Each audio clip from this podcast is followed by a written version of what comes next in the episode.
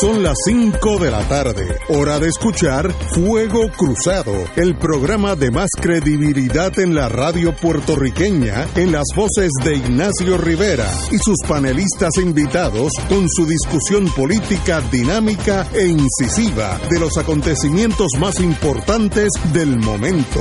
Fuego Cruzado comienza ahora. Muy buenas tardes, voy Sangueos de Fuego Cruzado. Eh, hoy es martes, dos 48 horas después del caos. Todavía estamos en, la, en el rabo de ese huracán, pero vamos a ir poco a poco.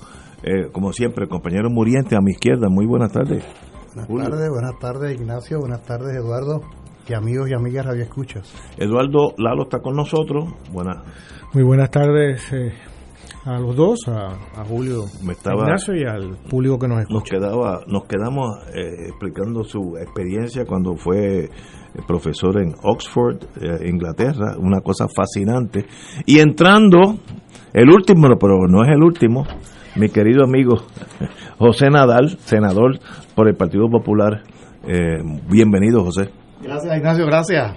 Bueno, el domingo tuvimos aquí sobre todo usted, Muriente y tú, en, en, presencia, hablamos con 10 o 20 amigos, y sencillamente pues uno se queda casi sin palabras. Yo creo que para volver a enganchar, eh, vamos a abrir la, las cuatro eh, páginas principales del día de ayer en Puerto Rico. El vocero dijo, histórico caos electoral. El nuevo día dijo, ultraje a la democracia en Puerto Rico primera hora dijo fracaso total. Y el, New York, el San Juan Star dijo historic disaster. Así que yo creo que eso es un, buen resumen del desastre que pasamos. Eh, eso ha tenido repercusiones en todo el mundo. El, el, el, vice, ex vicepresidente Joe Biden dijo que en, este, en el día de hoy que era inaceptable lo que sucedió en las primarias el domingo en Puerto Rico. Así que Joe Biden, que con un golpe de suerte puede ser presidente de los Estados Unidos, ya nos tiene en la página de Cheo, porque dijo que esto es inaceptable. Mucha gente que yo conozco, yo no conozco mucho, pero tres, cuatro amigos míos que viven en otros países, me llaman y se les hace difícil concebir cómo es que no estaban las papeletas a tiempo, porque lo que la noticia que sale, por ejemplo, en Israel, en España, en Canadá, es que se cancelaron las elecciones, ni tan siquiera primarias, porque no había eh, papeletas se confunde entre primarias y elecciones. Entonces hay una confusión a nivel mundial y la gente me dice, ¿cómo es que pueden hacer una elección sin las papeletas? Bueno, pues mire, en Puerto Rico pasan esas cosas, así que eh, yo entonces hay que explicarle que, bueno, de explicar está más difícil. Y yo quiero que empecemos, eh, hay unas varias demandas. Ayer dijo el profesor, el doctor Catalá, dijo que a él, la visión de él como economista era como cuando era chiquito iba al Parque Muñoz Marín y había un lugar allí que se, se llamaban los, los carritos locos. Que Muñoz Rivera. Muñoz Rivera, Muñoz Rivera. Se montaba, que yo era uno de ellos. Y, y, nos volvíamos locos chocando con los otros carritos que eran eléctricos y chocaban. El fondo era chocar con los otros. Y se, los veo los políticos en Puerto Rico, dijo el doctor Catalá, como los carritos locos, unos chocando con otros, otros en direcciones contrarias.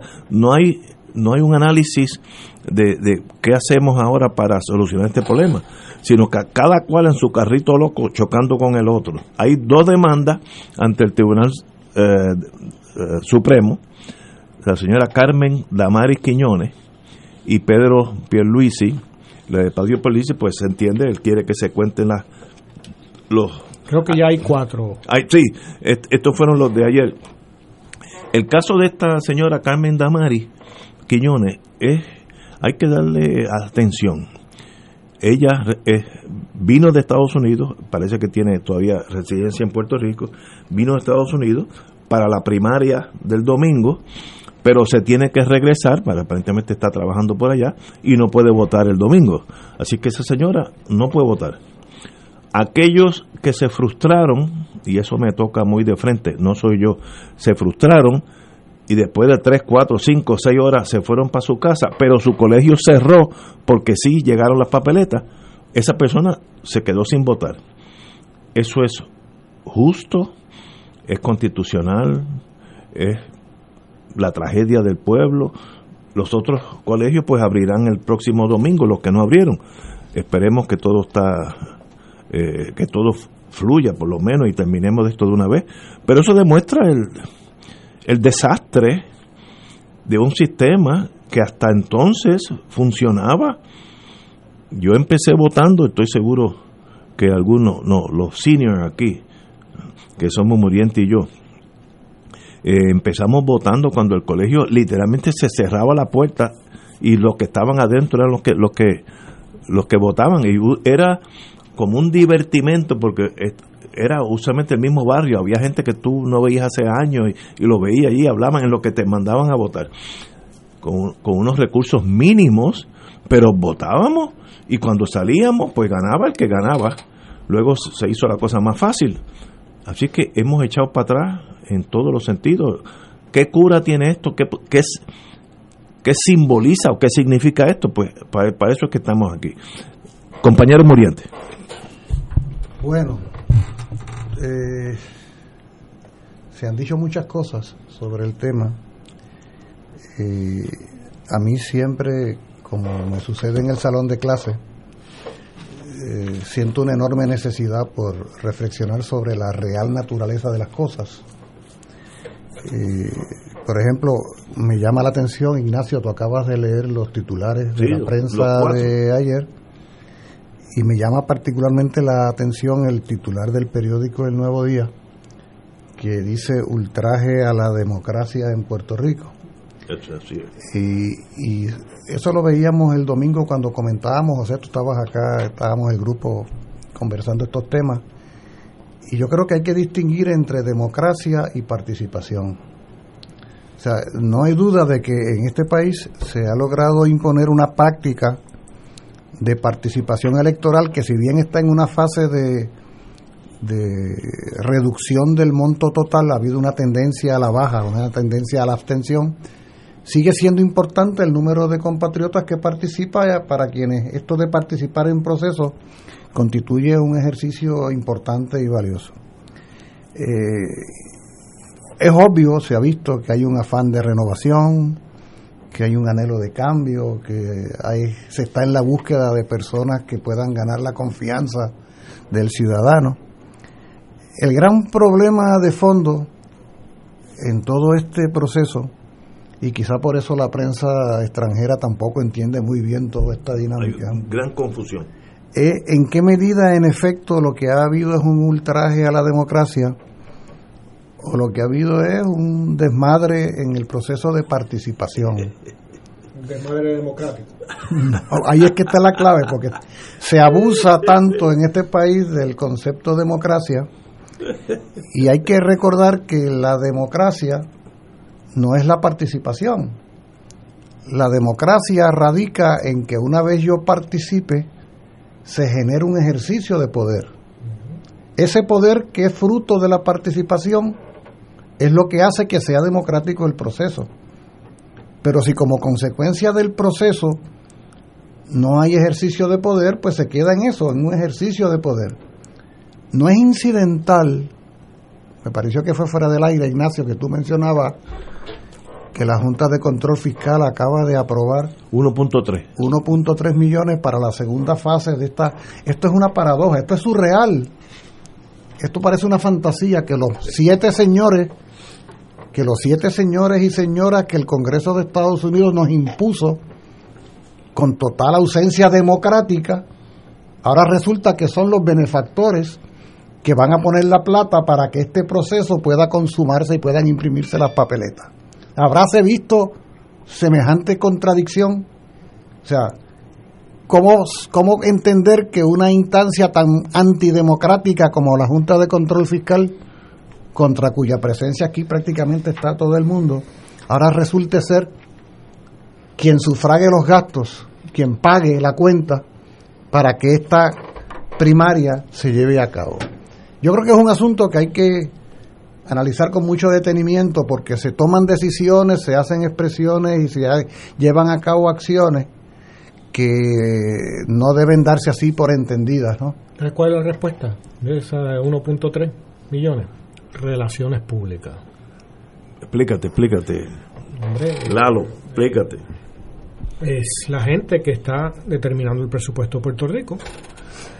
El gobierno de Puerto Rico, ahora después hablaré ¿no? de cómo lo hace, ¿no? Eh, se empantana en unas primarias de una manera nunca vista, muestra su incapacidad. Los dos partidos principales parecen estar implicados. ¿Y quién es El Salvador? Para que juegue, acabe en el juego democrático. La Junta de Control Fiscal es como un padre que no que, da un dinero extra para para o sea, asume esa posición en el imaginario. Y de esa manera en cierta medida salva la cara no en lugar de ser el que está cobrando es el dador el que entrega eh, el dinero necesario para hacer lo que el gobierno de Puerto Rico fue incapaz de hacer y en ese sentido eh, es un golpe de relaciones públicas, me parece a mí. Senador. Bueno, yo creo que estamos hoy eh, ante una situación, pues obviamente, que no tiene precedentes. Eh, el daño está hecho, el daño al derecho del voto ¿no? de, de, de los electores está ya consumado. el Tribunal Supremo, que es a donde están ante donde están los recursos en estos momentos presentados por los candidatos, lo único que puede hacer es mitigar el daño, ¿no? Eh, dentro del derecho, dentro de la Constitución, van a tener que tomar una decisión eh, salomónica. Eh, se, llevará a cabo, pues, el día X la votación. los que no votaron vayan y voten, pero la realidad es que va a ir menos gente a votar porque la gente perdió pues la fe en el sistema, la gente está trabajando en la semana, en el fin de semana ahora se anuncia una tormenta, así que eso se complica todo. Eh, porque la, madre naturaleza tampoco eh, eh, pero, tregua, ¿no? pero para complicar tu, tu tesis, que estoy de acuerdo contigo, los colegios que nunca votaron, pues el domingo empiezan en cero. Pues eso está bien. Ah, irán menos, pero es voluntario. Pero la persona que se rindió porque llegó a las 8 menos cuarto, caso que me toca a mí de cerca. y, a las, y a la una de la tarde se fue para su casa, pero las papeletas llegaron a las dos. Y nunca pudo votar. Y no, no, ese, ese es el daño. Ese, se quedó sin votar. Ese es el gran daño. Ese se quedó porque ya ese colegio se cejó. Pero es importante dejar claro que a este momento, a esta hora, no se sabe lo que va a pasar. no se sabe todavía. Porque el Tribunal Supremo tiene, es quizás el, una de las únicas quizás la única institución que queda más o menos sin macular más o menos sin macular, enfatizo el más o menos, eh, eh, y, pero tiene ante sí su prestigio. Mira, y, la verdad, disculpa que, intervenga así de nuevo, pero es que eh, los jueces del Supremo tienen ante sí un problema enorme. yo no sé eh, cómo van a decidir, porque es tan complejo esto, porque ya se hizo el daño. Eh, el elector de Laja, yo sé, yo conozco gente de Laja, mucha gente allí, estuvieron tres horas en fila, lo mismo. Eh, se fueron a su casa, ah, y después abrió el colegio hasta las 10 de la noche. Y ya se cerró. Pero no fueron, porque una vez tú llegas a tu casa y abres tu cervecita, tú no vuelves a votar. ¿Y qué pasa? Esto decide elecciones, porque en Laja hay una primaria para alcalde. Hay candidatos de representantes corriendo de distrito allí y esos electores que se fueron a su casa, a lo mejor era lo que decía la elección. Así que eh, la, la, Comisión Estatal con su incompetencia decidió resultados aquí. Y ese es el problema. Muriente.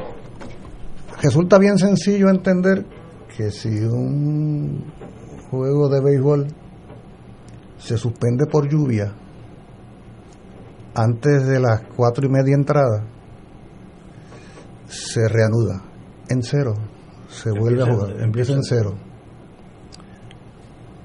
Si pasa de las cuatro y media entrada, se continúa, ¿verdad? Con el resultado que quedaba. Con el resultado que quedaba.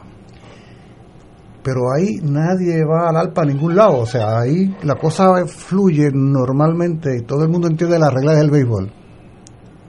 Nadie contaminó a nadie ahí, francamente mi percepción desde ayer mismo, desde antes de ayer, es y cada vez que escucho lo que hace es crecer esa manera de pensar, que el grado de desconfianza, el grado de descrédito, el grado de contaminación que ha sufrido este proceso, por más que tú me puedas decir que hay un Estado de Derecho que protege el voto emitido, jajaja, cuando tú me dices cuántos son los que no pudieron votar, ya fuera porque nunca llegaron los documentos ni demás, como, o como tú dices, José, porque llegaron a una hora donde mucha gente se había regresado a sus casas. O sea, el grado de desconfianza, en mi parecer, obligaría a comenzar en cero. O sea, a mí me parece bueno, y el peligro, el peligro Julio, por ejemplo, se, está, planteando si, divulgaron los, resultados que habían ahí ya. Que eso es peor. Eh, el problema es que la divulgación de resultados crea opinión. Seguro. Porque la gente dice, ah, pues yo voy a votar porque va a ganar. O no voy a ir. O no voy porque el mío perdió. El mío perdió. Eh, o ya gané. oye, pero eso, es un problema bien serio. Pero esos números ya están hechos por, por, eso es que la comisión, bueno, no, hay mucho rumor. Es, ah, peor todavía. Es, fragmentado lo que hay por ahí. Pero la comisión por eso es que los resultados se empiezan a emitir una vez irán todos los colegios, para no crear opinión. Pero yo creo que, no sé si será en el próximo turno, pero el, hay que ver el contexto completo, porque esto tiene una historia, no sé si es el novelista en mí, eh, que hay una historia aquí. Oye, de paso, la película tuya finalizó ya. Sí, bueno, no, basada en mi novela. Sí, sí, sí. ¿Incluyeron este tema de la...? Esa es la secuela. Vamos a una pausa y regresamos con Eduardo Lalo. Fuego Cruzado está contigo en todo Puerto Rico. Afiliado de MCS Classic Care, estamos contigo en todo momento. Habla con un doctor sin salir de tu casa a través de Medilínea MD. Tienes acceso a las 24 horas del día, los 7 días de la semana, llamando al 1877-522-3632. Anótalo, 1877-522-3632. Una gran manera de cuidarte es con MCS Classic Care. Endoso pagado MCS Classic Care es un producto suscrito por MCS Advantage Inc. AESA, la pequeña gigante, te invita a sintonizar su espacio radial AESA Informa todos los jueves a las 4 y 30 pm. Se estará ofreciendo información relevante a los pensionados y jubilados de Puerto Rico. Te esperamos a esa imparable, auspiciado por MMM Alianza.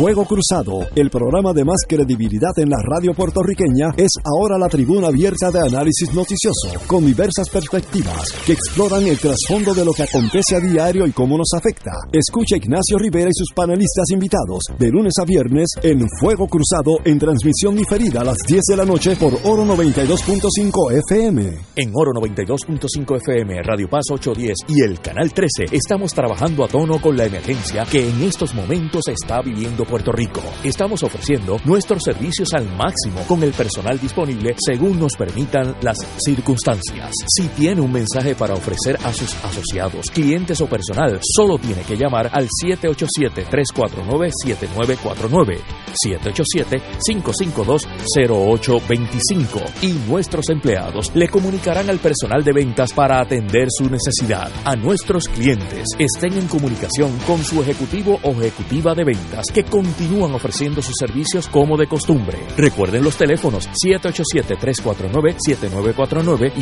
787-552-0825. Y ahora continúa Fuego Cruzado.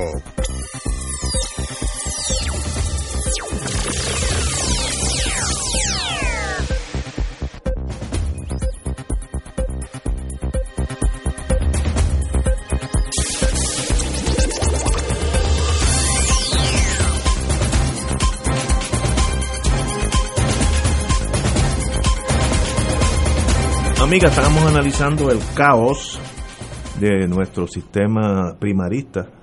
Eh, algunos dicen que es secundista porque el domingo va a ser la segunda vez que vamos a la primaria. No, estas son las últimas, acuérdate. usted tenía la palabra, Lalo. Bueno, mira, yo quisiera hacer poner esto un poco en contexto porque esto yo creo que es lo que resulta más inquietante, porque aquí hay un método en la locura, como se dice, ¿no? Eh, según yo he podido saber, a las 6 de la tarde del sábado había 600 mil papeletas sin imprimir. Increíble. Y eso es lo más conservador que he encontrado, porque eran gente que dice 600 mil en el PNP y un, perdón, en el PPD, para el PPD, para las primarias del PPD, y más de un millón para las del PNP. Tengo entendido que la tan famosa imprenta esa de Calley, que es la única que puede hacer las papeletas, podía imprimir un máximo de 200 mil al día. O sea que si ellos sabían, comisionado, a las 6 de la tarde del sábado, que le faltaban 600 mil, eso quiere decir que faltaban tres días, domingo, lunes, martes, para tener las papeletas que faltaban, si fueran 600 mil, si fueran más de un millón, estamos hablando de una semana más tarde. Entonces, esto lo, tendría que saber el, el que dirige la Comisión Estatal de Elecciones. ¿sí? Y lo tendrían que saber los, partidos políticos, los, comisarios de, los partidos, de los partidos políticos. Por lo tanto, si optan seguir con la elección como si nada, y hay 20.000 testimonios de que eran las 11 de la noche y que estaban los camiones ahí estacionados y no habían sido cargados, y estaban llenando las cajas y que no se y que no se esperaba que iban a estar a las 8 de la mañana, porque el, el tan la cuestión está tan colonizada de pensar a Puerto Rico como país chiquito, pues Puerto Rico no es un país tan chiquito, porque por eso mismo no se llega en media hora a un sitio. ¿no? Si estuviéramos en Guadalupe. No somos Liechtenstein. Sí, si estuviéramos en, en, una de las, algunas, algunas de las, de las Antillas eh, menores, pues eso es, son países muy pequeños. El caso puertorriqueño no es ese. Entonces, quiere decir que en la noche del sábado, sabiendo esta situación, hubo gente en el poder que estuvo dispuesto a lo siguiente, a que desde temprano en la mañana al día siguiente, domingo, gente fundamentalmente mayor, el corazón del rollo, es decir, los incondicionales de esos dos partidos, salieran de sus casas, hicieran fila en una pandemia, muchos de ellos personas mayores, y con arriesgándose también a contagiarse. A contagiarse y es un riesgo de muerte en muchos casos para personas. Eh, eh, con el momento peor de la pandemia en Puerto Rico estuvieron dispuestos a usar a sus electores sacarlos a los colegios electorales sabiendo que no había papeletas para ellos. Eso es totalmente inético, inhumano y muestra la... Yo voy a añadir algo a lo que dice Lalo, eh, para añadir dramatismo a esto. Sí, bueno, puedes añadirle más dramatismo. Pues, para añadir a esto. Eh, no solamente cayó, cayó el presidente de la comisión, callaron los comisionados electorales de los partidos. Y recordemos que este proceso lo corren los partidos. El PPD corre su proceso, el PNP el suyo. El presidente de la comisión no tiene un personal allí paralelo a los partidos. El personal es de los partidos. Esto lo sabían perfectamente los comisionados del PPD y el PNP. Y aquí nadie dice nada y del país se empieza a enterar del caos porque los periodistas estaban afuera del coliseo y vieron los camiones estacionados allí. Y, los, y los camioneros les dijeron, yo tengo que ir para las Marías eh, y ya, ya son las 11 de la mañana y, y, eso son tres horas de camino en lo que yo subo la cuesta. Y ahí empezó a divulgarse el caos porque no habían llegado las papeletas. Pero la comisión no dijo nada. Pero, no dijeron nada. ese, es el asunto. porque este entonces, entonces empezaron a hacer la culpa los, comisionados al presidente de la comisión. Pero es que ellos sabían. Pero, pero Ignacio, solo para poner contexto completo, pues este es el primer capítulo de la novela, pongámoslo así. El segundo capítulo es no el caos de la mañana del domingo. ¿Te acuerdas que cuando yo hablé te dije recorrí la ciudad en bicicleta, no, pasé por cuánta escuela había, no hay ninguna, no vi nadie afuera, ni un carro ni nada. Que esto también es otro tema que debemos hablar, el número tan bajo de gente que fue a la primaria. Y, y, y ahora con la segunda parte va a ser menos todavía. Pero bueno, en un momento dado, muy temprano para lo que estaba pasando, sorprendentemente, dos opositores políticos, los dos presidentes de los dos partidos en, la contienda, hacen una conferencia de prensa conjunta sin tener la potestad en ley, suspenden la primaria. De hecho, la ley prohíbe que se suspenda el procedimiento, le, da un, proceso electoral. es un feta cumplido, o sea, es un hecho consumado. Nosotros no vamos a mandar la gente a, a las primarias. ¿Cómo? Aquí hay aquí esto, esto no es casualidad. Y esto después de que empieza a, filtrarse los números de algunos colegios. Y hay dos hechos aquí. Uno, que Wanda Vázquez está perdiendo.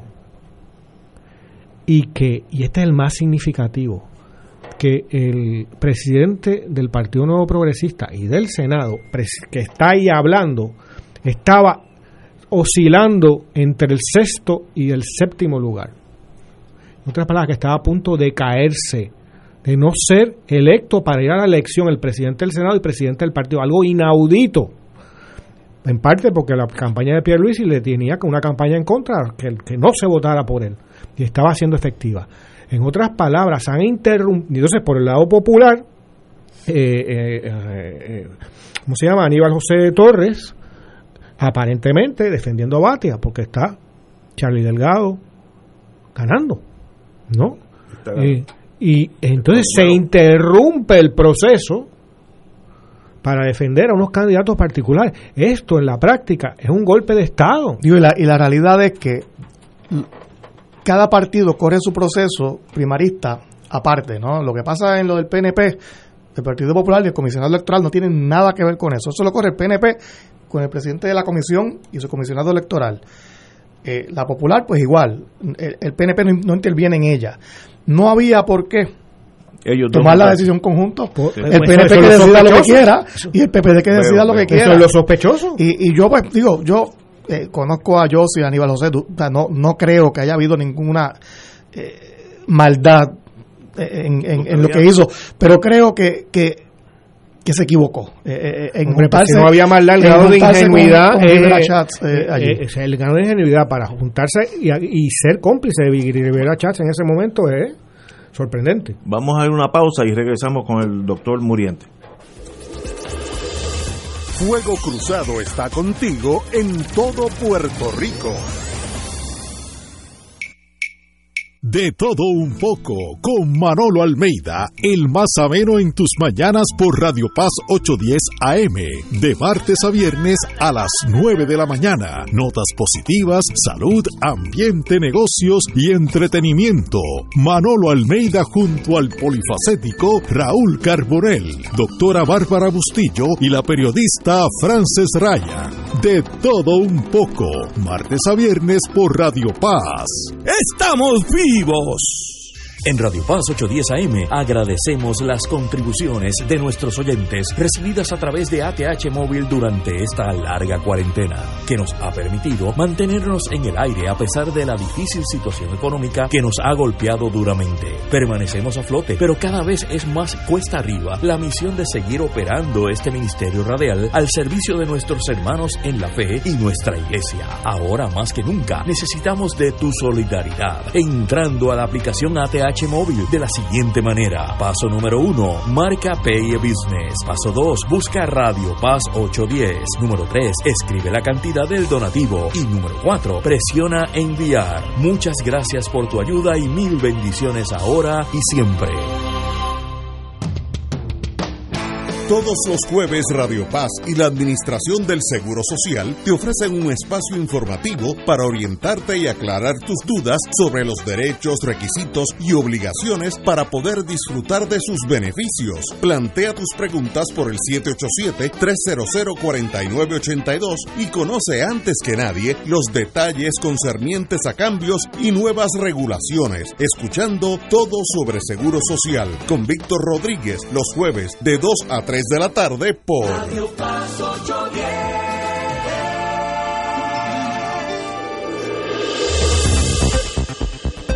Y ahora continúa Fuego Cruzado.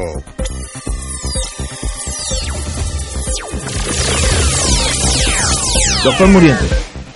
Surge la pregunta, si diéramos por buena la portada del periódico El Nuevo Día que yo mencionaba anteriormente, ultraje a la democracia en Puerto Rico, ¿cómo se resuelve un ultraje? ¿no? ¿Cómo, se, ¿Cómo se sanan las heridas de un ultraje? ¿Cómo se reivindica al ultrajado o a los ultrajados? Eh, como sabemos, la palabra ultraje presupone una situación de una de las más altas dimensiones a la dignidad un atentado a la dignidad humana, ¿no?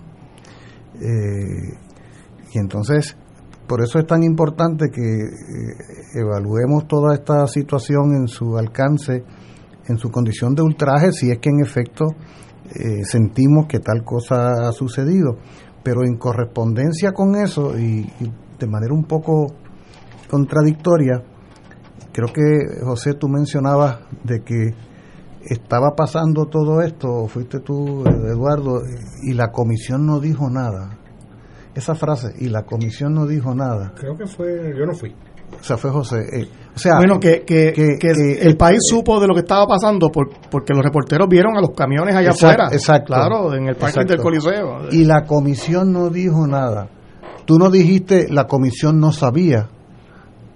No, no dijo, no, no, dijo. no dijeron, ellos sabían, claro que Por sabían. eso, es que, es que cuando tú analizas el comportamiento humano, hay muchas razones que pueden explicar incompetencia. O sea, ser incompetente puede ser la cosa más razonable del mundo si tú francamente no sabes de algo. O sea, si a mí me pidieran que resolviera un problema de, de alta geometría, pues yo francamente soy un incompetente para poder resolverlo, honestamente, ¿no? O sea, porque no tengo una formación matemática. Eso no me hace a mí un tipo deshonesto, no estoy en violación de ninguna ley, ni de ninguna ética, ni nada. Simplemente no, no, no doy pie con bola con las matemáticas estas complicadas y ahí queda. Por lo tanto, uno puede entender la incompetencia incluso, uno puede entenderla. Uno quisiera que no se diera la incompetencia, pero uno puede hasta entenderla. El problema es cuando tú vas descubriendo que de lo que se trata no es precisamente de incompetencia en el sentido así inocente de la palabra.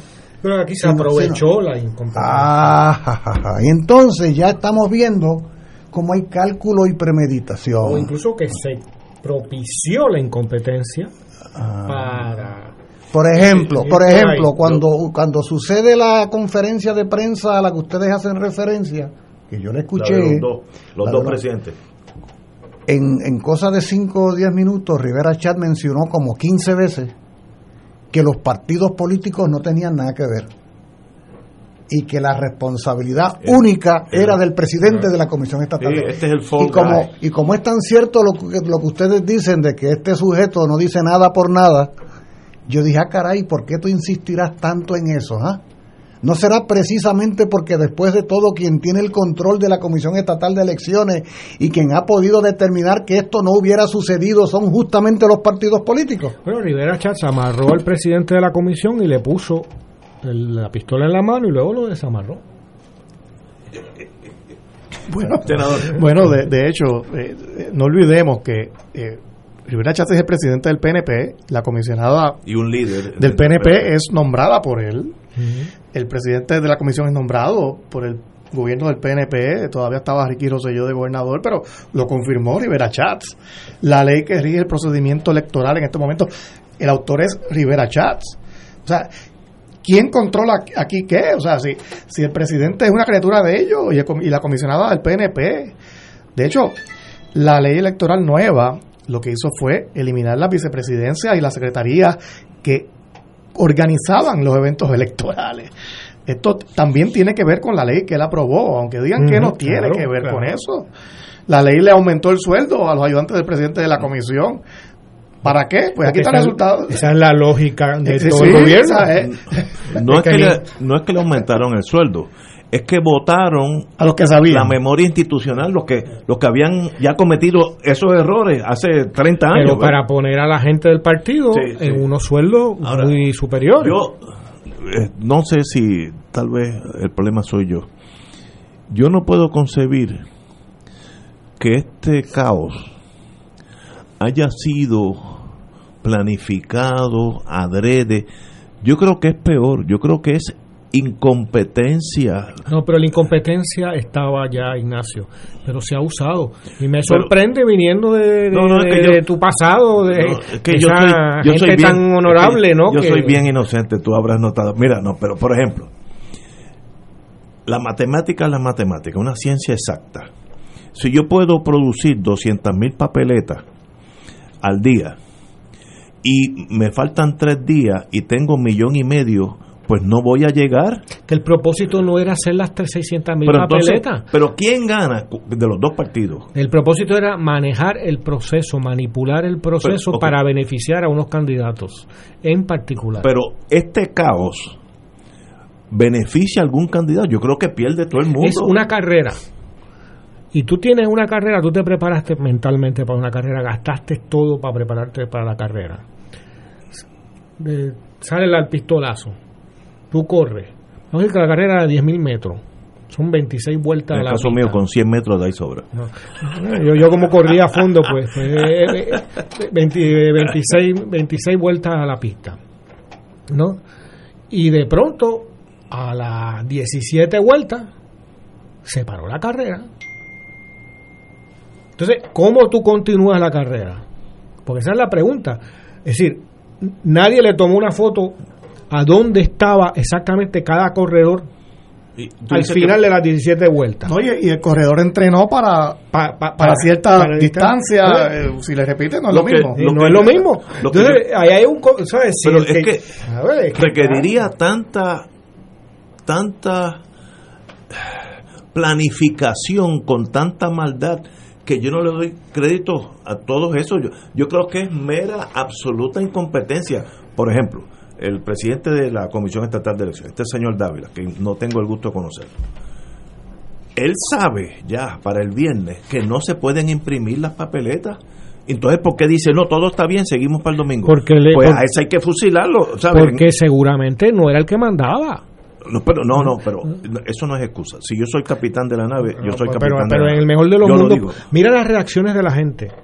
Ayer, después de esa de esa de esa conferencia de prensa de los dos presidentes de los partidos, sale Carmen Yulín diciendo, y la cito, esto es un simulacro para robarse las elecciones. Entonces afirma que hay responsabilidad compartida, ahí implica su partido, Sí, sí. y pide observadores internacionales como en, cito, como en las repúblicas bananeras. Pide que traigan observadores. Entonces, concluye que esto es un simulacro para robarse las elecciones.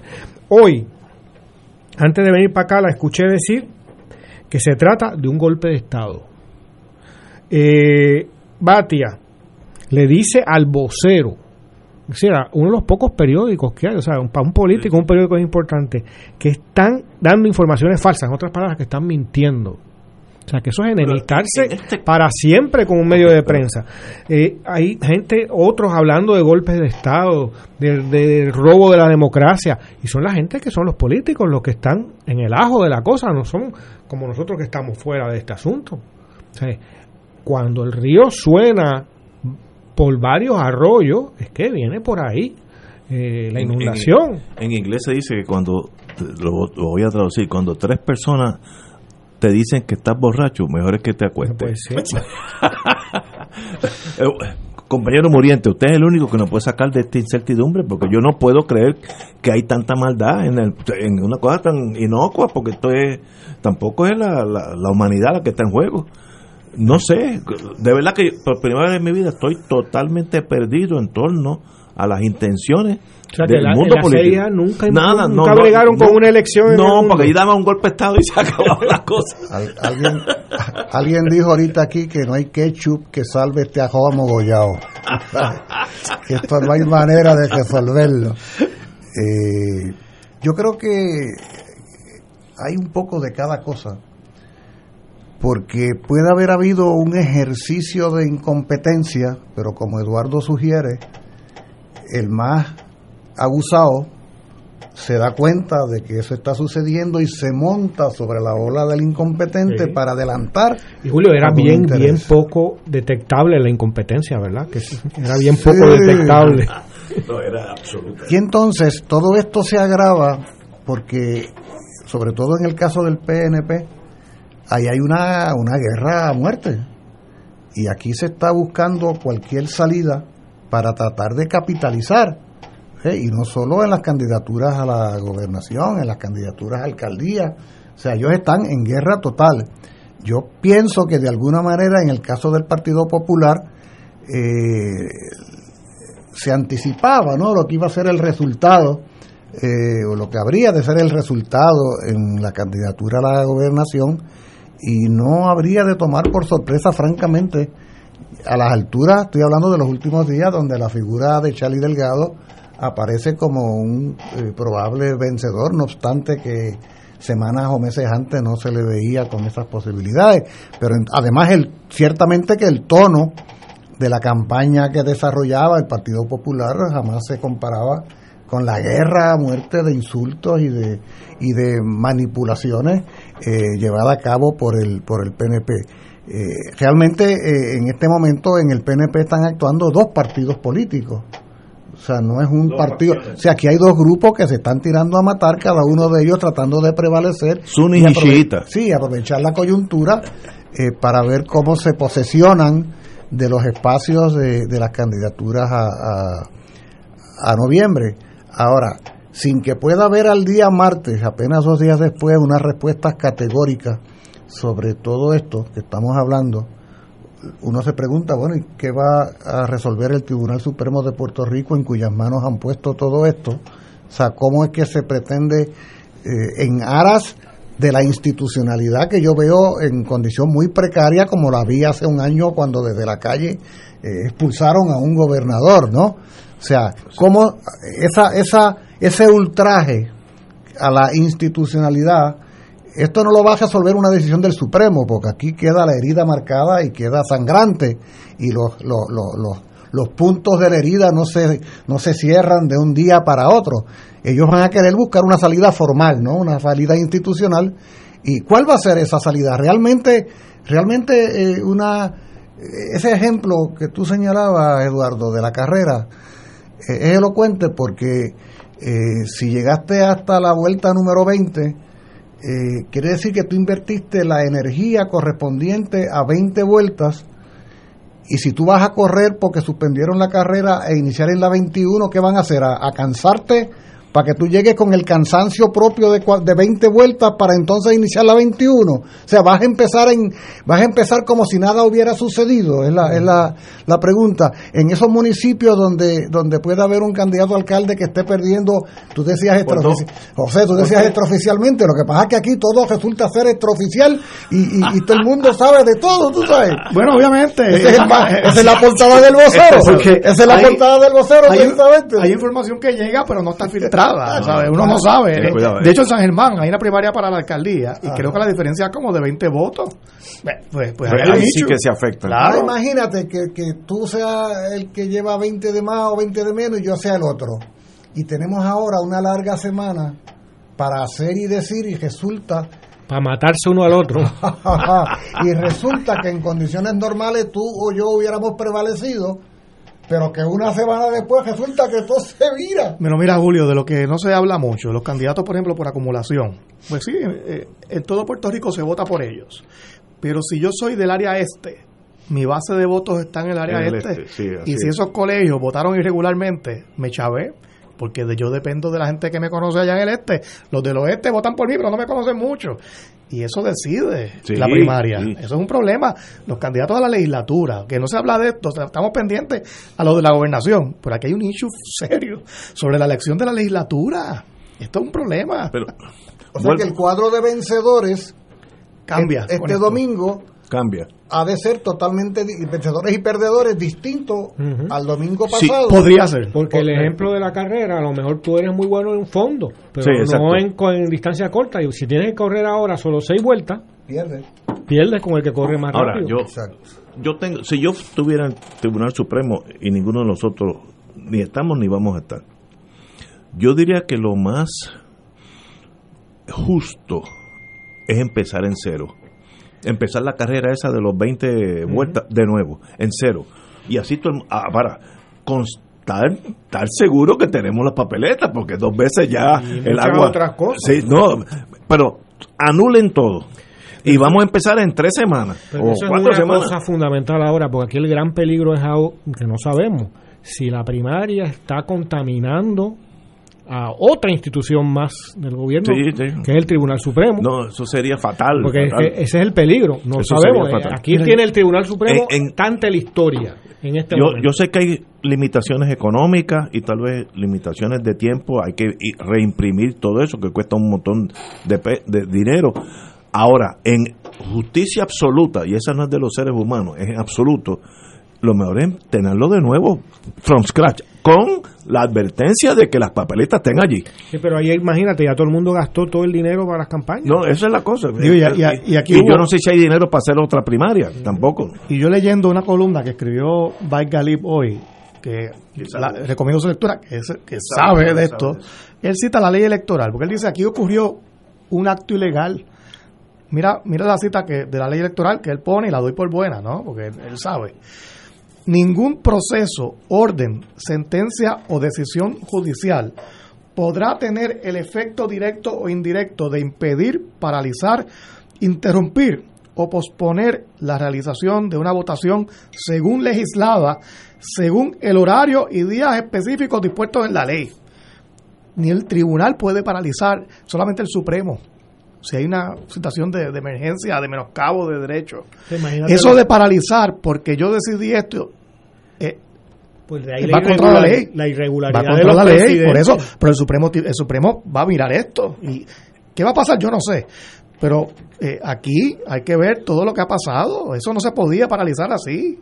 ¿Y cuándo? Porque Y también el tiempo. yo, es un yo sé, yo sé que había un issue, ¿verdad? De un asunto de, de, de- de- Un- un de amigo. imposibilidad, pero Una amiga me escribe, suenas tan bobamente inocentón que no convences. Se la robaron frescamente, acéptalo. Esta ya cruzó el Rubicón, ya, está, está al otro lado del río. Vamos a una pausa, amigo. Fuego Cruzado está contigo en todo Puerto Rico.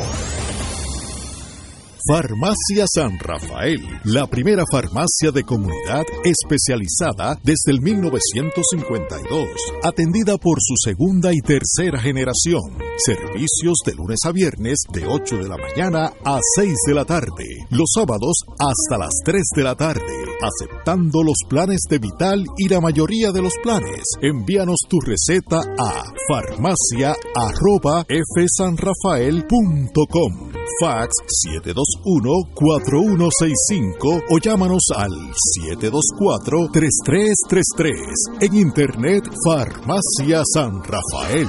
La tecnología avanzada al cuidado de su salud tiene un nombre. Advanced Imaging Interventional Center. Siempre con innovadores servicios en radiología diagnóstica y un personal certificado brindándole confiabilidad con resultados más certeros en todas sus pruebas. Ofrecemos MRI, tomografía computadorizada, angiografía digital, neuroradiología, sonografía y ahora con nuestro nuevo servicio avanzado de PET-CT para pruebas de alta eficiencia. Advanced Imaging, edificio Arturo Cadilla, Centro Médico San Pablo Bayamón, 269-2442. Radio Paz te ofrece el mejor motivo para levantarte temprano y disfrutar el comienzo de un nuevo día de lunes a viernes con Enrique Liboy y Radio Paz en la mañana. La dosis perfecta de noticias, deportes y éxitos musicales de todos los tiempos, humor y curiosidades, calendario de actividades y tus peticiones musicales por el 787-300-4982. Conéctate con el 810 AM de lunes a viernes con Enrique Liboy y Radio Paz en la mañana.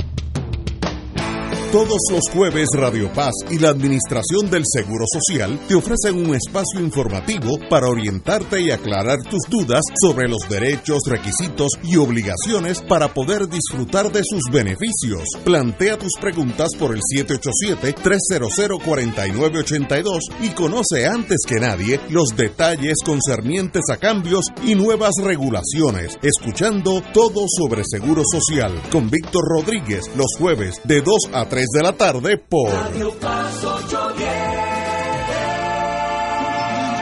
En Oro 92.5 FM, Radio Paz 810 y el Canal 13 estamos trabajando a tono con la emergencia que en estos momentos está viviendo Puerto Rico. Estamos ofreciendo nuestros servicios al máximo con el personal disponible según nos permitan las circunstancias. Si tiene un mensaje para ofrecer a sus asociados, clientes o personal, solo tiene que llamar al 787-349-7949.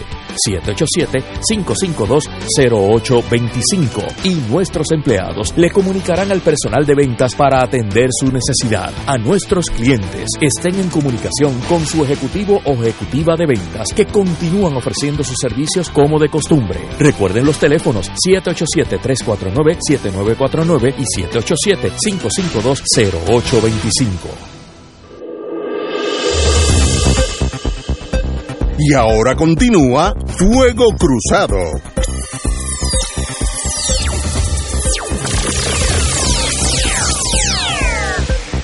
Bueno, señores, en la semana el, los dos partidos tenían hasta hoy a las dos para someter sus alegatos en torno a todos los, los que están solicitando. Unos que se cuenten, otros que se posponga, otro que sea jueves, otro que sea el domingo, pero como decía Harvey Nachman, un amigo, eh, abogado de corte de muchos años, parece que eso, para eso es que el Supremo tiene las togas negras, que decidan lo que sea y nosotros aceptamos, digo, eh, ser, si no hay un golpe de Estado, hay que aceptar las reglas de juego. Sí, no, pero el Supremo en este momento está en un momento muy clave en su historia contemporánea. No, sí, se la está hablando su prestigio. Si pierde el prestigio, se acabó. es como le ha pasado al bipartidismo, como le ha pasado al proceso democrático, como le ha pasado a la colonia, como le ha pasado a todo. Es que un solo detalle, porque tú, Eduardo, mencionabas, hace tú marcabas ahí, ponías un asterisco en el tema del Tribunal Supremo.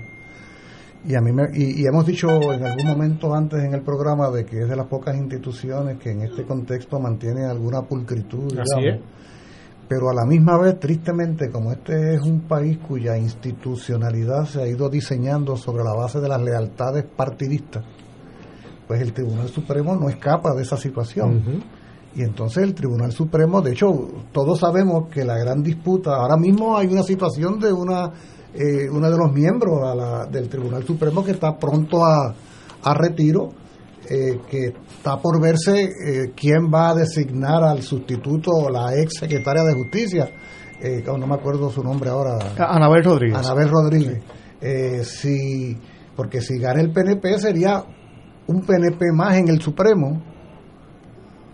Este cuatrenio. Ah, en este peor todavía. O sea, es una situación entonces, ¿qué pasa? Que, pero fíjate, lo que, a lo que voy es a cómo el, el, el, componente partidista es uno de los criterios principales de lo que se habla cuando se comenta sobre la designación de un juez del Supremo. ¿Qué quiere eso decir? Que la realidad sea dicha sin poner yo en menoscabo la pulcritud que hemos dicho aquí que pueda tener esa institución, no hay duda de que es una de las instituciones más marcadas por el partidismo en este país y uno no sabe honestamente por dónde andan las lealtades a última hora del propio Tribunal Supremo por esa sola razón. Julio, va, a depender de, la honestidad de los jueces, ¿no? La, la institución la forman personas y cada juez tiene que sentirse con el deber de, de preservar el honor de su institución. ¿no? Eh, es, lo que está frente al tribunal. Exactamente, cuando, cuando pasó lo del verano pasado, eh, fíjate que el Supremo decidió de manera unánime, si no me equivoco, ¿no? sí, sí, sí, eh, que ahí pues los jueces que fueron nombrados por legislaturas del Partido Popular y los del PNP coincidieron. Así que eso fue un ejemplo de, de cómo todos los jueces actuaron protegiendo el derecho y, y ahí yo no yo no vi en esa en ese momento pues ningún signo de, partidismo.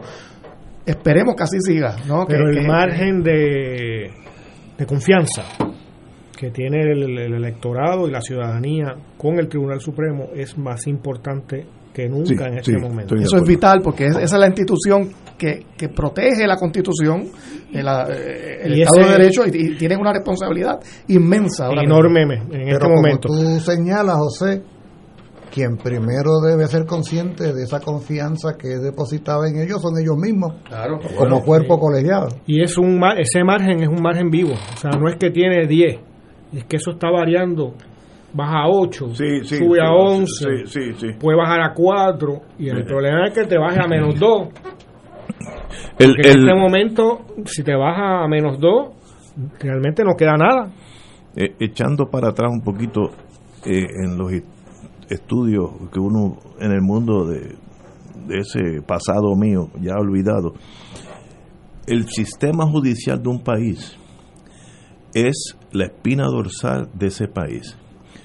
Porque si don Pepe, que ayer en la Junta, borracho, cometió una infracción y va a un tribunal y él intuye que se está haciendo justicia, don Pepe se calma y se va para su casa. Estoy hablando de lo más básico. Eso a nivel comercial, a nivel... Y el Supremo ni hablar, porque el Supremo es lo último. Si el pueblo se da cuenta de que esto es sencillamente otra rama del Ejecutivo y que si el Ejecutivo dice 2 y 2 es 14, es 14, la única solución es la fuerza bruta. Y ha habido casos. En Colombia hubo una vez que entraron unos gente de izquierda, no sé, y mataron jueces del Supremo en el Supremo. Y eso ha habido, ¿sabes? Por eso es que yo, tal vez ahí se me sale lo, de abogado.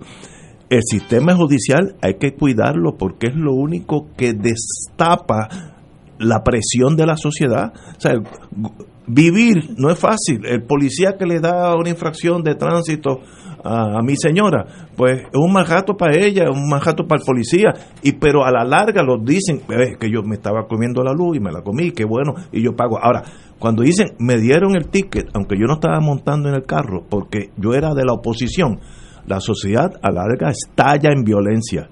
Así que esto no es sencillamente las primarias, estamos defendiendo el establishment jurídico, que es más importante que las primarias. Pero esto encierra una contradicción complicada, porque el tribunal, la rama judicial, se supone que interpreta, ¿verdad?, el Estado de Derecho vigente y lo implementa. Pero ese Estado de Derecho no lo crea la rama judicial. El Estado, el, el Estado de Derecho lo crea la rama legislativa. Por lo tanto, el Estado de Derecho que tiene ante sí en este momento el Tribunal Supremo en materia de ley electoral, ¿cuál es? Pues precisamente la ley que hace unas semanas impuso el PNP y particularmente Tomás Rivera Chat. Fíjate cómo se convierte una determinación político-partidista legislativa en camisa de fuerza para que la rama judicial pueda efectivamente, con la transparencia que estamos reclamando, ejercer su iniciativa. O sea, Fíjate cómo se le tranca el bolo de alguna manera y cómo hay una tranquilla. Eh, por eso es que entonces no, no, no basta con que los jueces del Supremo interpreten el Estado de Derecho. No podemos ceñirnos a la mera legalidad de los asuntos. ¿Ah?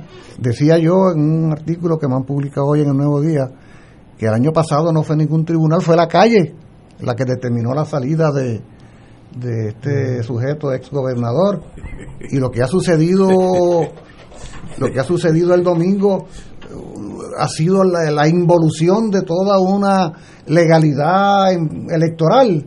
O sea hasta dónde el Tribunal Supremo puede crecerse más allá incluso del Estado de Derecho vigente que es un Estado de Derecho amañado en materia electoral bueno, pero tiene la oportunidad. Ah, claro que la tiene. Tiene la oportunidad de, que la gente sepa. De, de, establecer una posición. Amor no será la ideal, pero una posición que sea digna. Que todo el mundo diga. e independiente. Eso es justo. Y, y si es justo, mira, la gente se adapta. Este, Ahora, la injusticia en el sistema judicial genera explosiones sociales. Eh, y, y, ya lo vimos aquí casi, esa marcha eh, yo tengo, como ustedes saben, acceso a ese mundo policíaco, etcétera. Y uno de los oficiales que estaba velando la manifestación en la fortaleza tenían agentes encubiertos, así que sabían lo que estaba pasando. Llegó un momento que le dieron al gobernador, esta gente va a brincar la valla y vamos a tener que matar gente o ellos nos matan a nosotros. Así que, gobernador, esto no es, ¿sabe? Esto es explosivo. Esto no es una manifestación más. Y ahí fue donde se decidió, porque había chismes en la fortaleza, si me voy, no me voy, etcétera. Entonces se tuvo que ir. Porque ya la explosión iba a llevarse la fortaleza, le iban a pegar fuego. Y a veces en la vida hay que hacer eso, tampoco estoy diciendo eso, ¿sabes? Eh, la vida es como es. Pero el sistema judicial es el que aguanta esas pasiones de un lado para otro. Así que en ese sentido, más allá de las primarias, este Tribunal Supremo lo que va a decidir en los próximos dos días, se, se están jugando su prestigio. Y el prestigio del sistema judicial entero. Y, esto es un caso ahora mismo, es un caso novel, ¿no? Nunca haya pasado esto, en Puerto Rico, no, el Supremo no, no hay precedentes sobre esto eh, judiciales de, de, términos de, jurisprudencia. Pero, pues, eh, mira, cuando la ley no provee un remedio claro, pues pues el, faro es la constitución.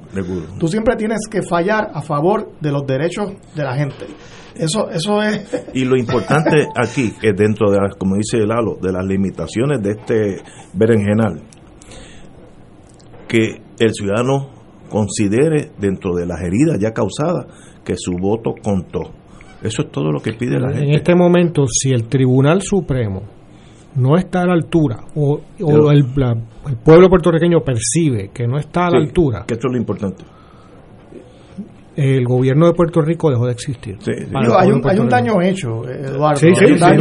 Eh, aquí el Supremo tiene que mitigar el daño, pero siempre tiene que ser el, el, el foco, es preservar los derechos de, los, de los ciudadanos, de los electores. Esa es, que yo esa es la regla eh, de oro. Pero tiene la, la oportunidad ah, de hacerlo bien. Olvídate con, de con todo, derecho, con, toda la situación que está que se entiende, pero tiene la oportunidad de hacerlo bien. Si lo hace mal, está en juego su propia existencia. estoy de acuerdo. Vamos a una pausa y regresamos con otros temas en Fuego Cruzado.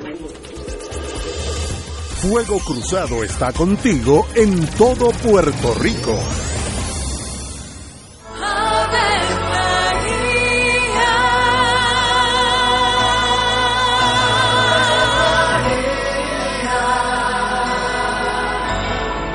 El ángel del Señor anunció a María. Y ella concibió por obra del Espíritu Santo. Dios te salve María, llena eres de gracia, el Señor es contigo.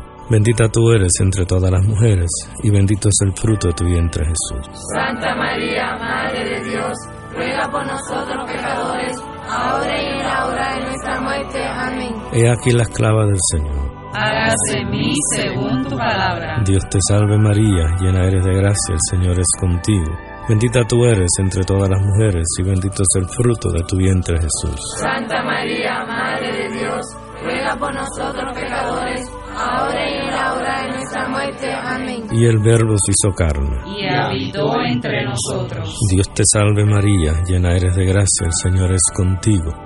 Bendita tú eres entre todas las mujeres, y bendito es el fruto de tu vientre Jesús. Santa María, Madre de Dios, ruega por nosotros pecadores, ahora y en la hora de nuestra muerte. Amén. Ruega por nosotros, Santa Madre de Dios. Para que seamos dignos de alcanzar las promesas de nuestro Señor Jesucristo. Oremos.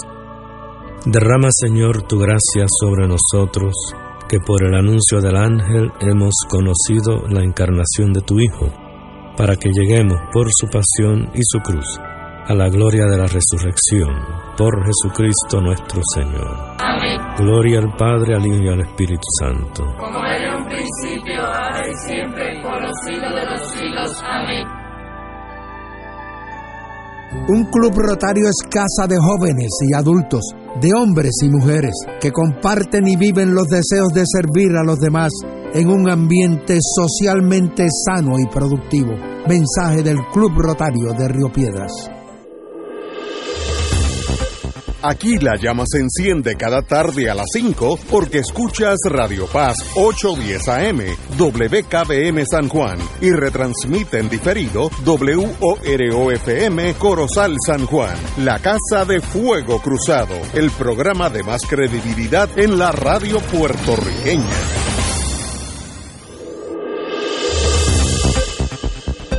Y ahora continúa Fuego Cruzado. Amigos y amigas, en el plano norteamericano, el ex vicepresidente Joe Biden acaba de escoger a la senadora Kamala Harris, de senadora de California, persona afrodescendiente, como candidata a su vicepresidencia. Eh, no tomó a mucha gente de sorpresa, eso se estaba barajeando. ¿Qué importancia tiene? ¿Qué relevancia? Se pone más en contraste con Trump y su Ku Klux Klan de, de, derecha. Eh, ¿Cómo tú lo ves, senador? Bueno, me parece que desde el punto de vista de Biden, eh, político, fue una decisión bien acertada. Ya le había anticipado que iba a escoger como eh, compañera de papeleta a una mujer. Eh, creo que es un paso de avance, casi garantiza que por primera vez va a haber en los Estados Unidos una vicepresidenta. y eso es algo pues importante. Ya hubo una vez una candidata mujer a la, a la vicepresidencia cuando corrió Mondale eh, Ferraro, Geraldine Ferraro, en el 84 creo que fue. Así que eh, no es la primera vez que hay una candidata mujer, pero sí eh, una, por primera vez con posibilidades reales de ser vicepresidenta y, ser la, sustituta del presidente. esto pues rompe unas barreras importantes raciales, de, de género y creo que, que, Joe, que Joe Biden hizo, hizo bien. Creo que Kamala Harris, además de ser afrodescendiente, también uno de sus padres creo que viene de la India, eh, creo que eso también es importante eh, porque pues tampoco tenía precedentes. Yo creo que es una persona bien preparada, eh, ha sido senadora, fue secretaria de justicia de, California, si no me equivoco, y yo pues creo que, que desde el punto de vista de Biden, de la política de los Estados Unidos, fue una gran noticia en el día de hoy eso. Lalo. Bueno, sigue todas las lógicas de representación en Estados Unidos, ¿no? De tratar de, complacer a, a todos, o sea, de tener todos los sabores para complacer a la mayor parte de la gente.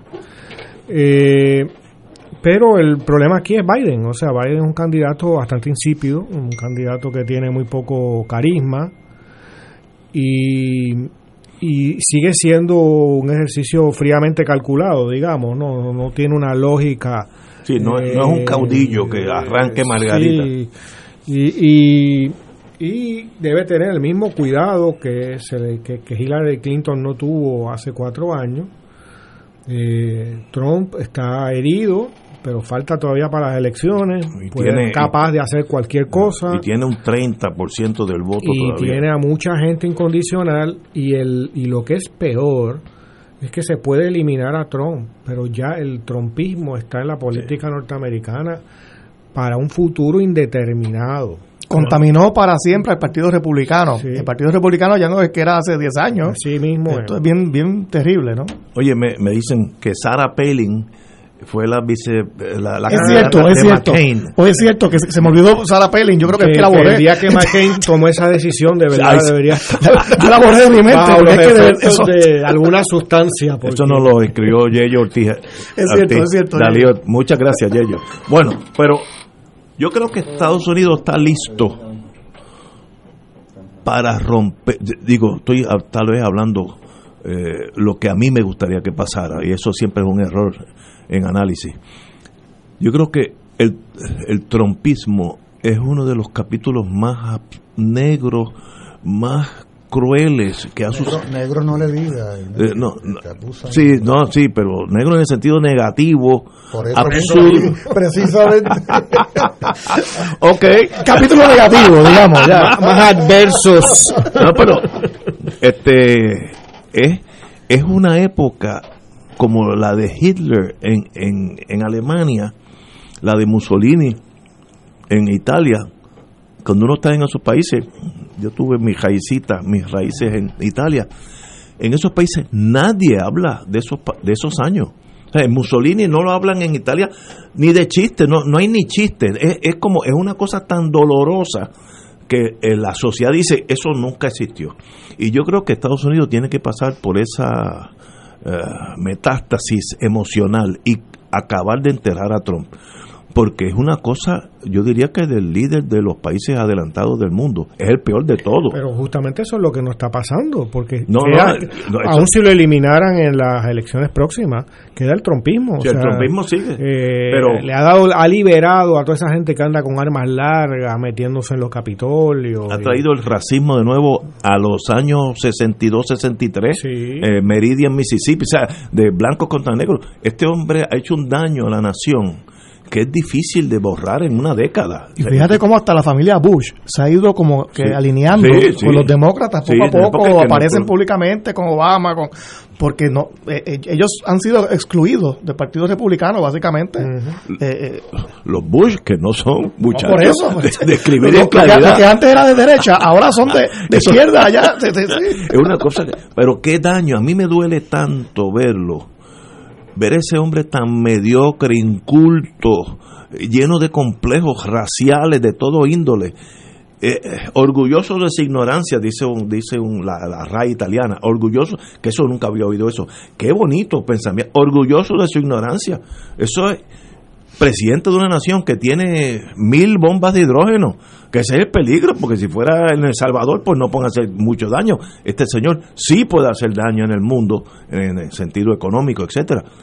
Esto hay que erradicarlo para siempre. Eh, bueno, Es la ignorancia con poder, ¿no? Una persona que no que no se ha leído dice- ni que no, lee, que, que no lee ni cómics, ¿no? Ni, ni tirillas que, eh, y entonces Pero- toma las decisiones que, que- afectan a todo el un mundo. Estados Unidos real, o sea, la idea sí. de este Estados Él no está Unidos, eh, y, no sé, tipo Nueva Inglaterra y qué sé yo, Emerson y Thoreau, y eso no existe. Este, eh, Oye, y está el día, ente- el día entero enchufado a las redes sociales. Sí. No sé cuándo trabaja, porque está No, todo que el día escribiendo. ¿Qué es eso? Muriente.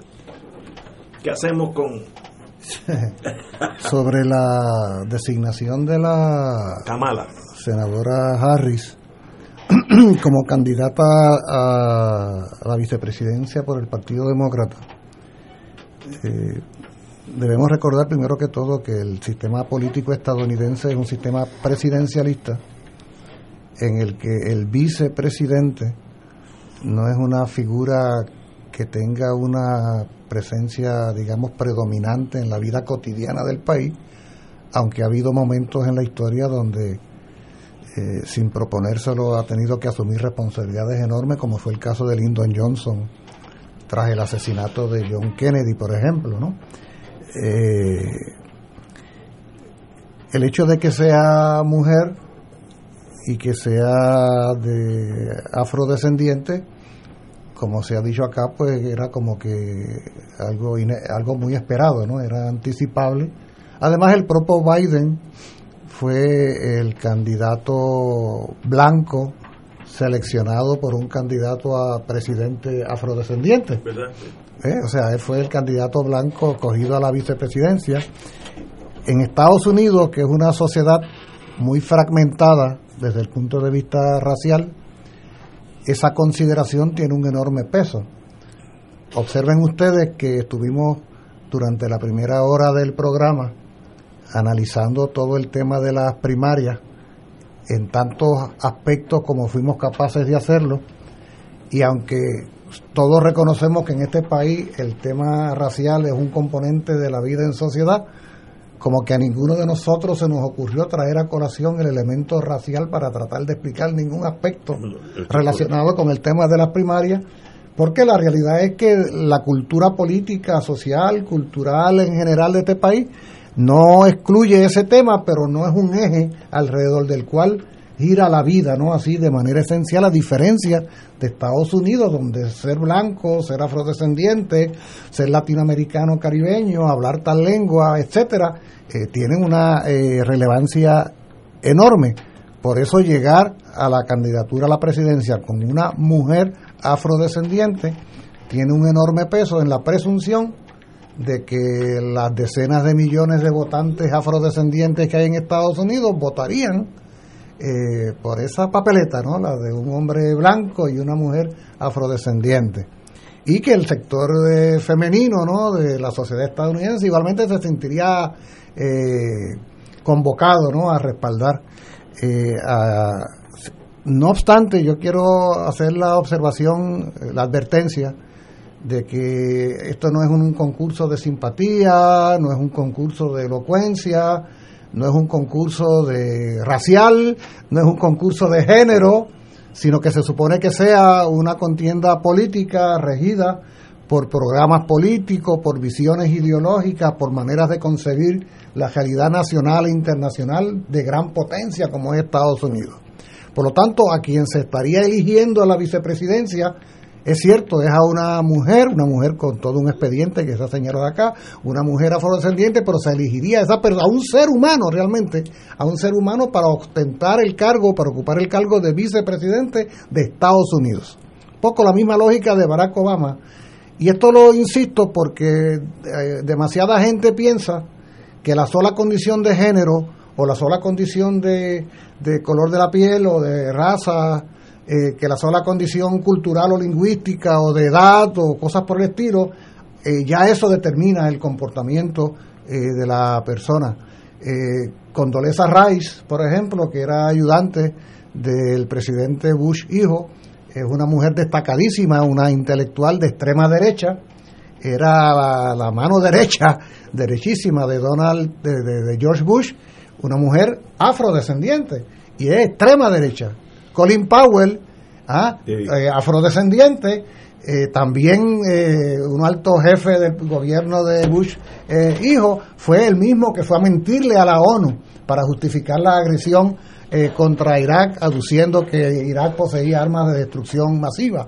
El juez del Supremo, más de derecha, del Supremo de Estados Unidos, como Clark Clark, Clark, Clark Thomas Thomas. Sí, Clarence Thomas. Clarence Thomas. El, más de derecha de todos. El, de extrema derecha dura es afrodescendiente. Increíble. O sea, por lo tanto, por lo tanto, eh, el elemento racial, el elemento étnico racial, el elemento cultural, lingüístico, de género, etcétera, claro que tiene un peso, ¿no? En toda esta dinámica, pero no confundamos, eh, no confundamos eso como el elemento que define. Es la ideología. Por eso cuando algunos hacen análisis comparados entre el programa político de Biden y, lo que es el programa político de Trump, en muchos aspectos no hay diferencia en lo que tiene que ver con el interés nacional e internacional, por ejemplo. O sea, son dos grandes defensores de la gran potencia que ambos habrían de representar.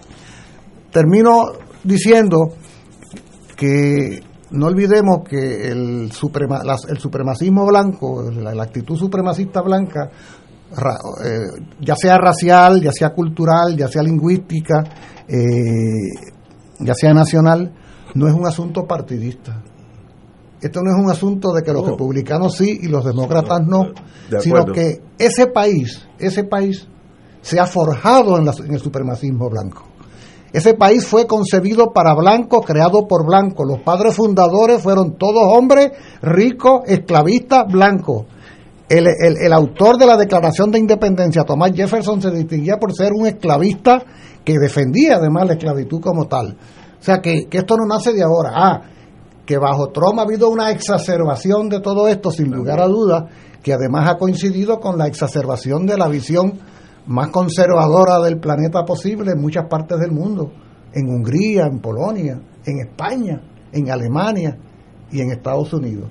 Y, uno quisiera, como aquí eh, Ignacio ha planteado con tanta vehemencia, que efectivamente situaciones como esta, de lo cual los 5 millones de boricuas que viven en Estados Unidos se ven muy afectados, desapareciera de la faz de la tierra. Estoy totalmente de acuerdo, compañero. Vamos a una pausa, son las 6 y 17. Fuego Cruzado está contigo en todo Puerto Rico. 2.6 millones de autos en Puerto Rico, algunos de ellos con desperfectos.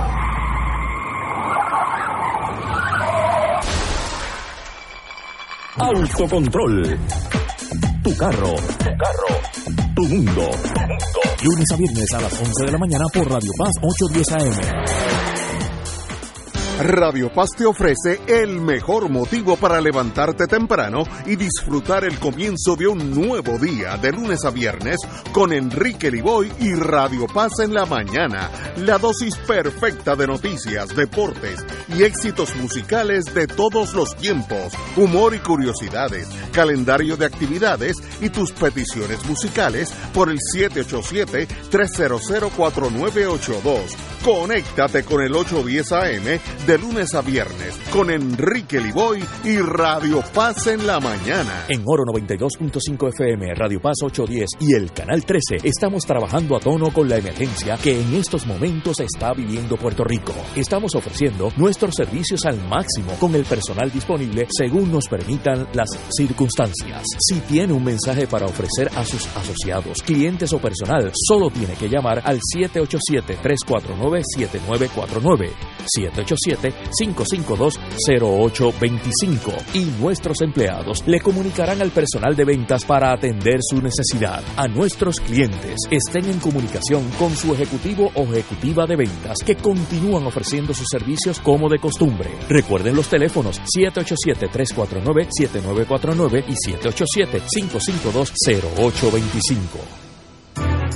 AESA, la pequeña gigante, te invita a sintonizar su espacio radial AESA Informa todos los jueves a las 4 y 30 pm. Se estará ofreciendo información relevante a los pensionados y jubilados de Puerto Rico. Te esperamos a esa Imparable, auspiciado por MMM Alianza.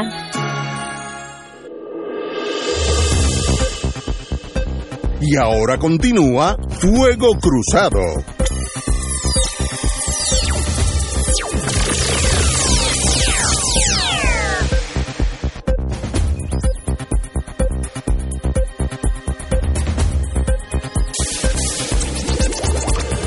Regresamos. Boys and Girls de Fuego Cruzado. Vamos al plano internacional.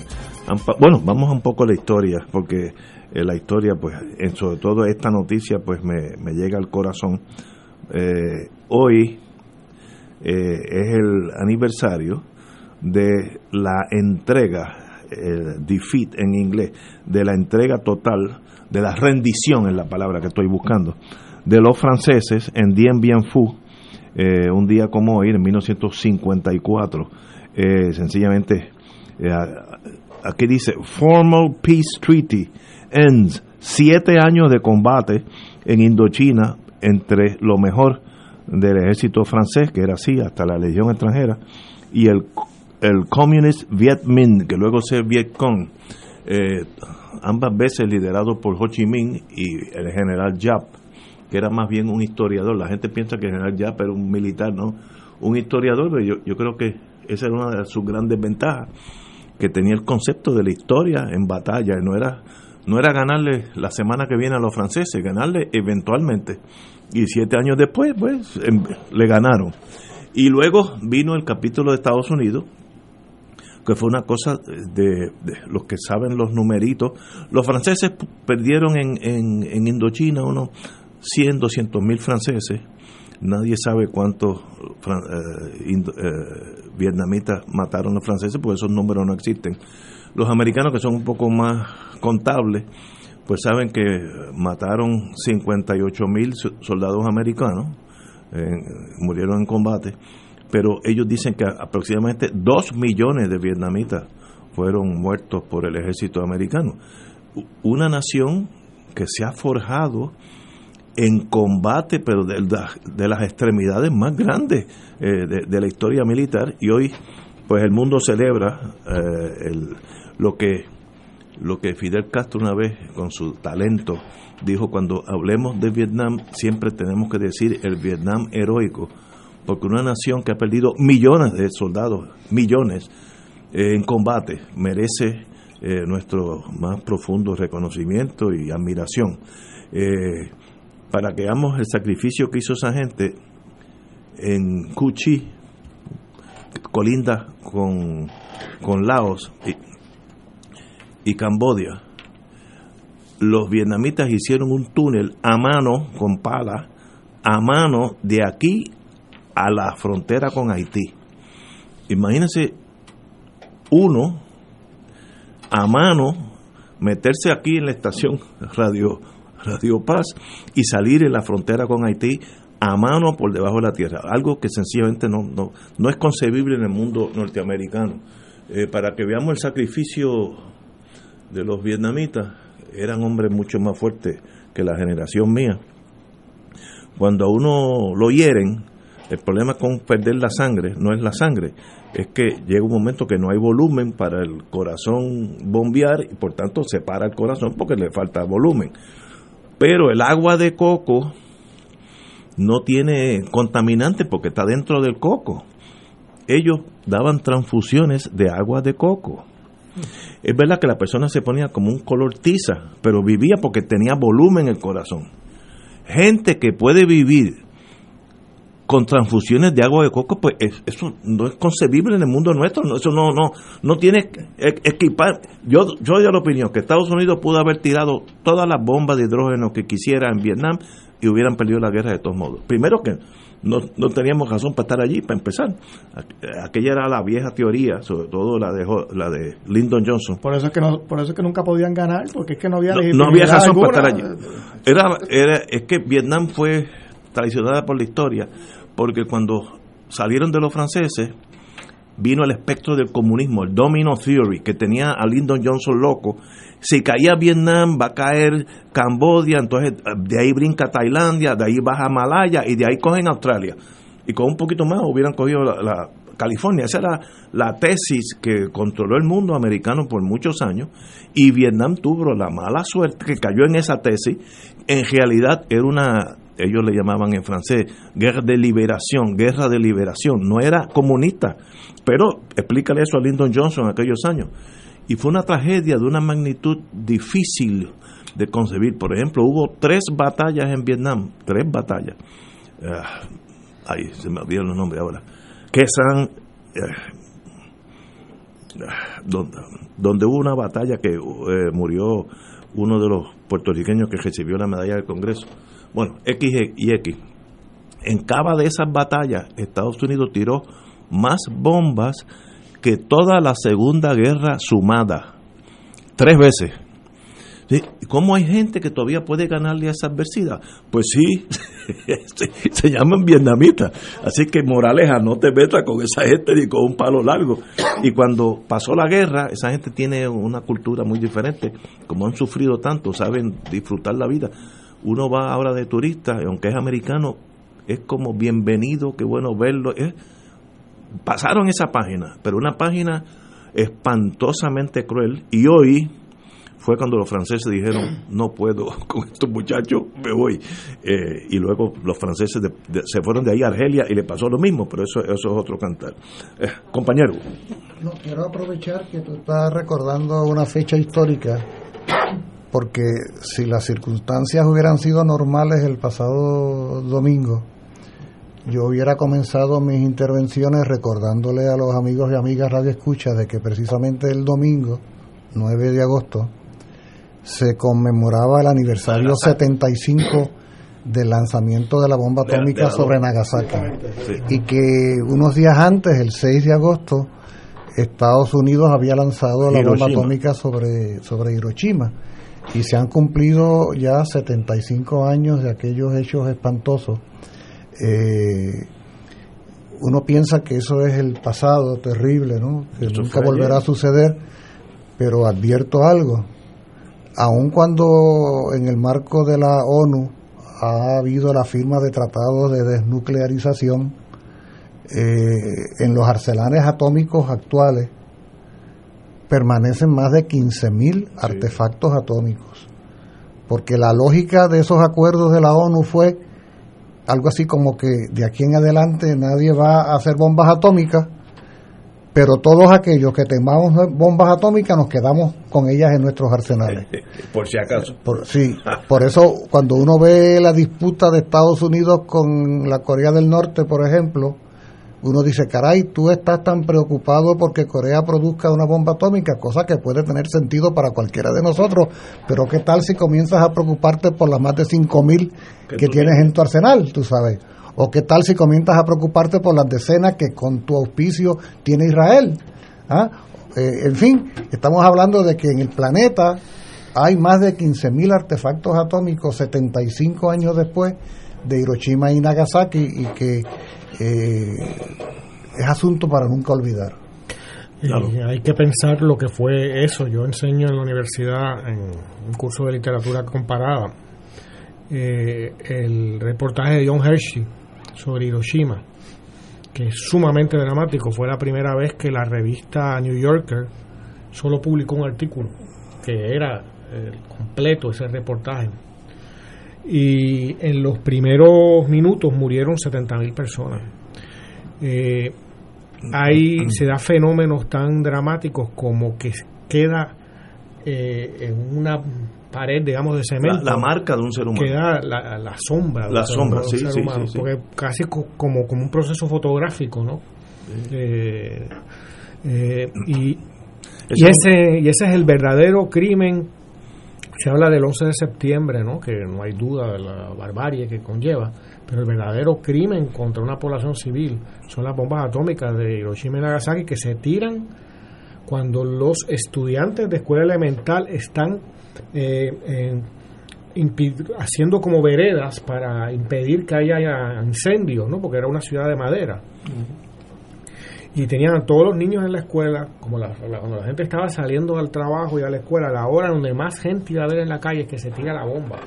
Y era un, era un espacio, una ciudad que no tenía ni, ni bases militares, ni, ni nada, no era un objetivo militar. Se tira como verdadero castigo en Hiroshima y Nagasaki y algo similar, aunque no es atómico, es lo que ocurre en las ciudades alemanas, de Dresde, Hamburgo, etcétera, que son, había vientos huracanados, ¿no? Y hay igual un testimonio extraordinario de, de Eric Novak, ¿no? que es un escritor alemán eh, que es de los pocos que, que asiste a, a, a, a, ese fenómeno. Eh, eh, se puso tan caliente la ciudad que la gente se metía en las fuentes, ¿no? y cuando los descubren eran cuerpos que habían sido cocinados, habían sido hervidos, cuerpos humanos que habían sido hervidos por el calor. Esa foto que tú dices de la sombra, eran dos niños que están cruzando un puente, dos niños, yo diría de cuatro o cinco años, ahí estalla la bomba, entonces dejó la figura de esos dos niños, desaparecieron ellos, mm. volatilizados, pero dejó como si fuera un negativo en la fotografía. Y lo, imagínate la explosión. Y esas son hoy en día fulminantes con lo que Estados Unidos y Rusia tienen. Ambas naciones tienen bombas. La de Estados Unidos es 535 veces Hiroshima.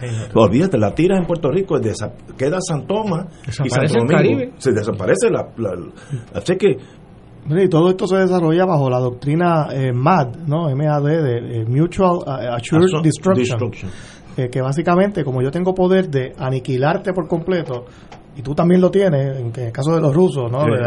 Pues ninguno hace nada. Esto, esto es lo que, lo que evita la guerra nuclear, pero es contradictorio porque se trata de, de cada país tener un arsenal que, que, puede liquidar no solamente al otro país, a la humanidad la humanidad completa. y esto es, una cosa, esto es una cosa terrible, ¿no? Esto si ese dinero, como dijo un almirante eh, de norteamericano, si todo ese dinero se usara para crear un mundo mejor, el mundo sería casi perfecto, porque ahí hay trillones de trillones de dólares en nada, porque eso una bomba, si no explota, en realidad es un zafacón bien grande porque no, no, tiene uso ninguno. No, si, lo que se gasta en el Pentágono, se gastara en, educación, en salud, sería otra, otra sociedad. Y no, estamos hablando de cosas muy distantes a nuestras vidas.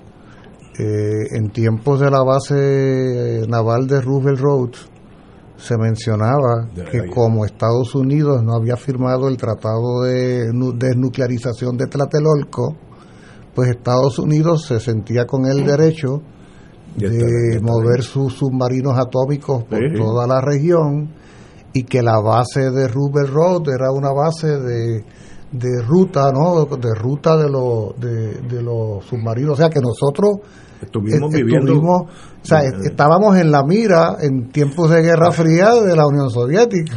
Mira, aquí tengo unas estadísticas en este sentido. El presidente Jimmy Carter, que no fue precisamente un premier de la Unión Soviética, ¿no? Fue un presidente de Estados Unidos. Dice que en la, en la historia de 242 años de Estados Unidos, solo eh, ha habido 16 años de paz. En 242 años. Y que de los 6 trillones de que se invierten en operaciones eh, militares y de guerra, ese dinero podría invertirse ¿no? en la infraestructura de Estados Unidos, que está lejos de ser de las mejores del mundo, de estar en las primeras del mundo.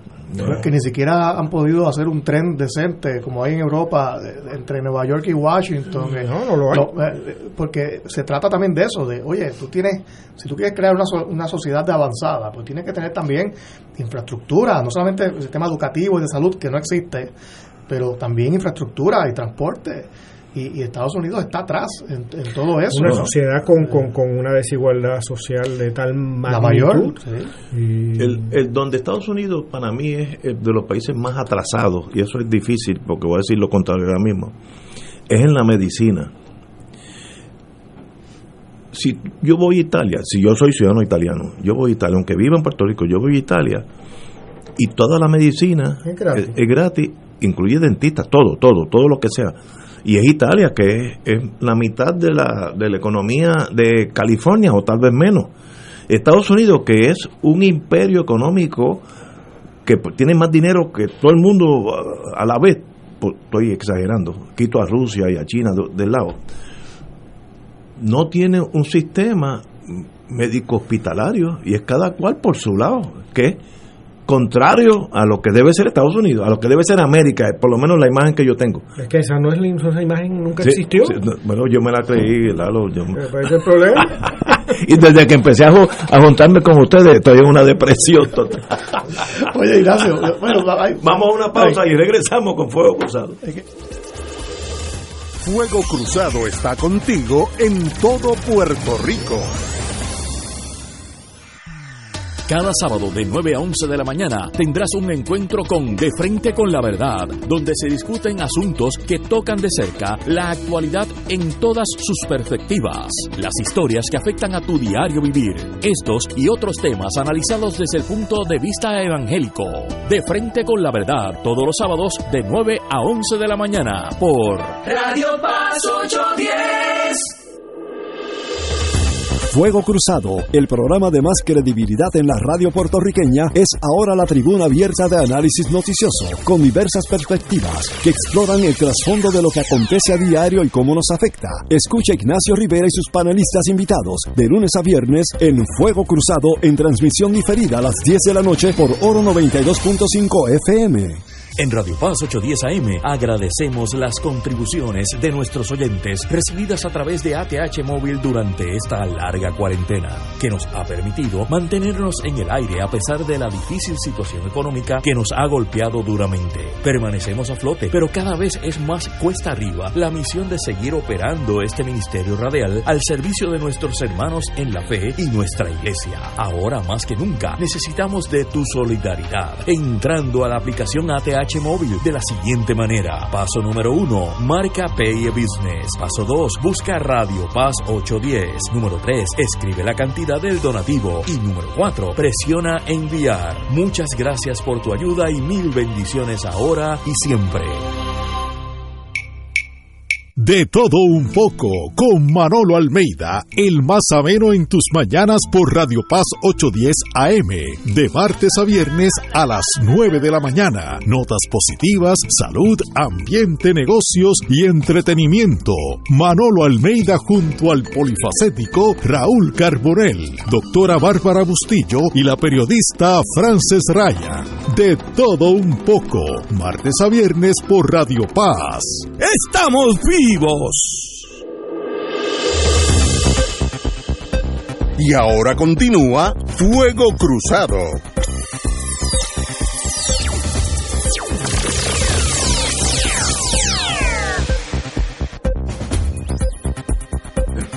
Regresamos, el compañero aquí, el senador Nadal, con D, eh, ha conseguido información sobre la no porque ya me escribió alguien. Nadal Power. No no no, no, Es que, no, no, es que Natal se hizo popular ahora.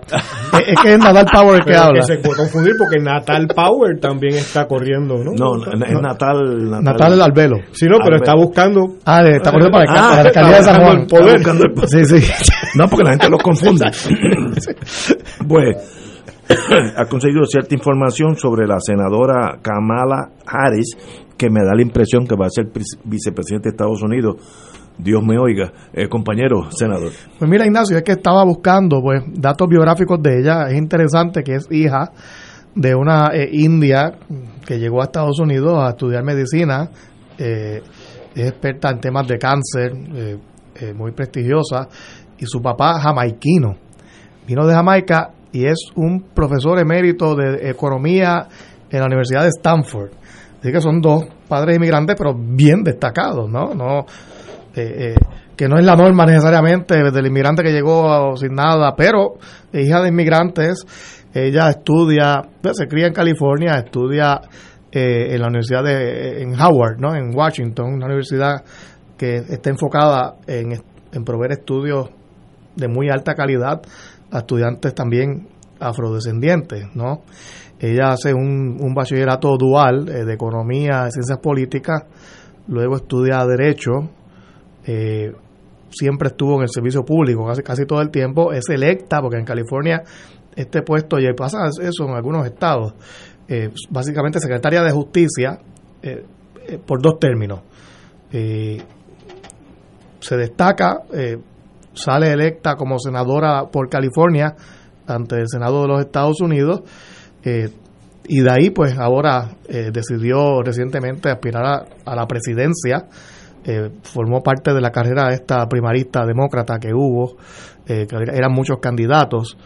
Y bueno, se ha destacado tanto, sobre todo en, el, en temas de, acceso a la salud, que estábamos hablando ahora, que pues Joe Biden la ha seleccionado como su compañera de papeleta. yo estoy de acuerdo con Julio cuando menciona pues el mérito no debe ser pues ser hijo de inmigrantes, tiene que ser pues qué tú has hecho, ¿no? Y ella pues ha destacado profesionalmente, eh, tiene unas, unos credenciales también académicas y, bueno, pues, pues creo que, que, si llega a ser vicepresidenta, que hay unas altas posibilidades de que suceda, pues va a romper muchas barreras, ¿no? Eh, eh, una persona que siendo hija de inmigrantes, que eso siempre es un obstáculo muchas veces en los Estados Unidos, pues ha logrado destacarse y llegar a ese nivel de que, de que te consideren al segundo puesto eh, en importancia, que claro, el presidente es el que ostenta el poder, el vicepresidente eh, tiene las funciones que el presidente le, le, delegue. Si el presidente confía mucho en el vicepresidente, pues el vicepresidente va a tener mucho poder. Si no confía, puede ser una figura decorativa, pero me da la impresión de que Kamala Harris va a ser una vicepresidenta activa. Eh, con, en, en términos de Trump, por ejemplo, no necesariamente es positivo para, para la campaña, porque va a darle, va a avivar la, la gente de Trump. Sí, la segregación. Oye, mira, mira si, mira si el imperio británico era, como decían, un imperio donde nunca se ponía el sol, que esa ciudadana es hija de padre de una antigua colonia británica, en Asia de madre de madre de una antigua colonia británica que llegan a una antigua colonia británica que es Estados Unidos y allí surge ella, ¿no? Pero sangre, sangre caribeña, fíjate. No, es de nuestros vecinos. Es afrodescendiente por Jamaica. Por, la ruta, por la ruta de una de las colonias británicas del Caribe, ¿no? De Jamaica, cuya población era predominantemente de origen africano porque el, proceso de poblamiento de los británicos en sus colonias insulares, a diferencia de era muy distinto, era de poblamiento de origen africano, no de poblamiento europeo. ¿Cuánto eso que estoy diciendo aquí, elucubrando yo, podrá pesar en resumidas cuentas? Uno nunca sabe, pero son elementos que son datos interesantes, son interesantes al análisis. Yo no sé, yo estoy tan eh, perturbado por el señor, por el presidente Trump, que si llegara de nuevo a ganar, a la verdad que yo entonces nunca entendí la psiquis norteamericana. yo, he pues, perdido era yo. Yo te, lo mismo que hace cuatro años le decía, yo estaba en Austin de profesor visitante en Texas. Austin, Texas. Y me acuerdo el día de la, comí con unos amigos el día de la elección, temprano, a, o sea, a las seis y media, algo así. En, le decían, miren, este, no canten victoria. este, aquí se ve y hay, ¿sabes? faltan lo suficiente para esas elecciones para que Trump eh, avive a su fuerza, que se meta en algún sitio, que tal. Pasa que, que uno piensa que la gente es sensata. Pero irónicamente, Yo fíjate parto- que Hillary de esa gana. premisa que me da la impresión que puedo estar equivocado. Sí, se puede estar equivocado. Pero en los Estados Unidos gana el que pierde en voto, porque Donald Trump perdió en el voto total. Sí, sí. Pero el sistema electoral extraño que hay allí, de, Sí, un de- sistema de- arcaico. de que los estados los eligen, sí, un sistema que ya está obsoleto, y sale electo Trump cuando la mayoría de la gente votó por Hillary. Sí, sí. Eh, eh, Es una cosa inaudita, pero es el sistema electoral que hay allí. Y eso no lo van a cambiar nadie. Pero hay gente que no, aunque Trump sea lo peor del mundo, va a seguir votando por Sí, él porque sí. es una cuestión racista. Sí, una sí, no, eso sí, eh, de, sí. de, de- de- de identi- supuestas identidades y gente que, que, que lo hay, gente blanca que está pensando que se está cometiendo en Estados Unidos un genocidio y esa es su palabra, por sorprendente que pueda parecer, de contra ellos. Y esa gente son incondicionales. Es que eh, eh, yo yo tengo un hijo que vive en Texas y cuando uno está allí uno entiende es- esa ese nacimiento de, de esa psicología fascista del Trump. Texas, obviamente, pues es parte de los Estados Unidos y los primeros que llegaron, por lo menos del norte, pues llegaron anglosajones. Pero cuando tú pasas de la mitad de Texas para abajo, de Houston hasta la frontera con México, Eso es México. tú estás en México.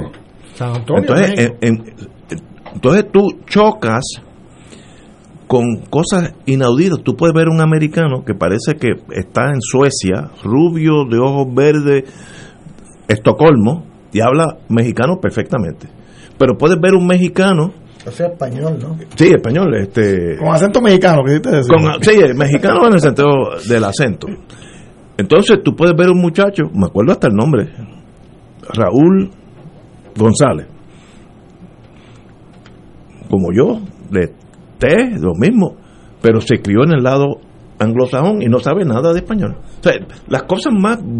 Y es ahora, ¿dónde viene el miedo? El problema es que los mexicanos, lo que mismo que pasó en el Líbano, se reproducen más rápido que los anglosajones. Entonces llega un momento, ya por ejemplo, el alcalde de Houston ya es latino. O sea, es como una ola que va corriendo y entonces es el jefe de la policía, o sea que allí es, se- es el electo, pues ya, ya empiezan a ser latinos y eso le da pánico al anglosajón, porque dice, este es nuestro país y nosotros aquí vamos a ser minoría. Y si estás en Texas, es muy posible que eso sea verdad en los próximos 20 Recuerda que años. ese país se construyó sobre el concepto de limpieza étnica. Sí, sí, y la estabilidad no es lo que aquí se imaginan, es un proceso violento, como hemos hablado otras veces Sí. aquí, de invadir tierras indígenas, traer colonos blancos, suplantar a esa población.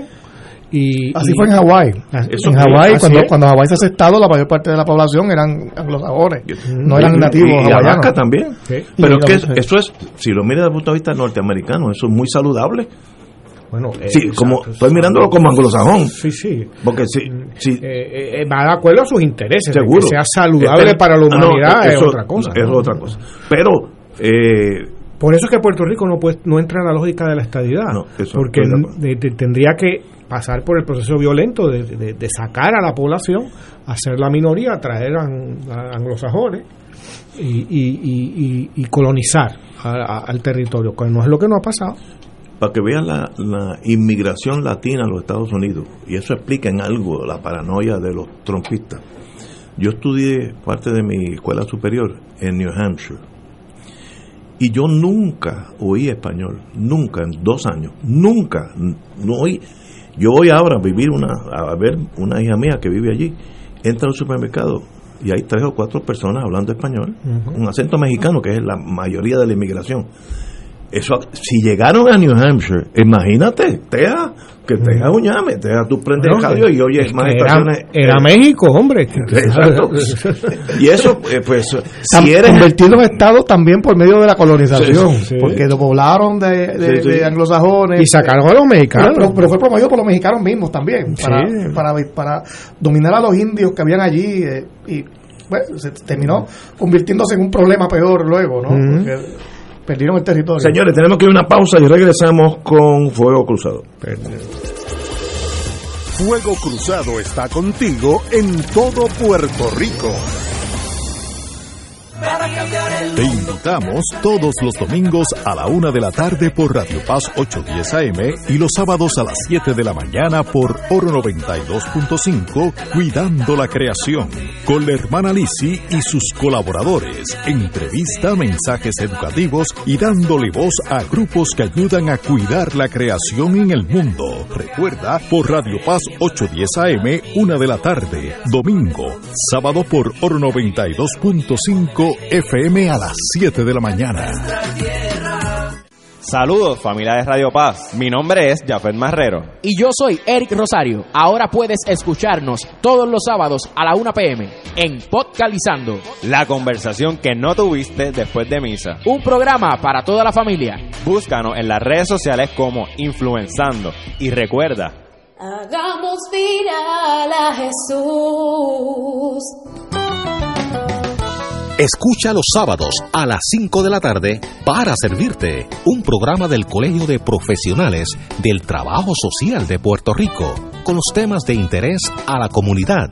Recuerda, los sábados a las 5 de la tarde para servirte por Radio Paz 810. La diócesis de Fajardo Humacao se prepara para celebrar jubilosa la ordenación de su nuevo obispo el sábado 15 de agosto. Elegido por el Papa Francisco, Padre Luis Francisco Miranda Rivera, lleva su ministerio por más de 35 años con devoción dentro de la Iglesia Católica para la gloria de nuestro Creador y la Santísima Virgen. Únete a esta única ceremonia que se llevará a cabo el sábado 15 de agosto desde las 9 y 30 de la mañana, transmitida en vivo por el Canal 13 y Radio Paz 810 AM, con el auspicio de Tarjeta MCS Classic Care. Te paga la original. Mundo Natural. El camino a la felicidad comienza en la salud. EDP University. Saber es poder. Tena. Comparta confiado una vida plena. Servicios funerarios católicos. A tu lado, viviendo nuestra fe.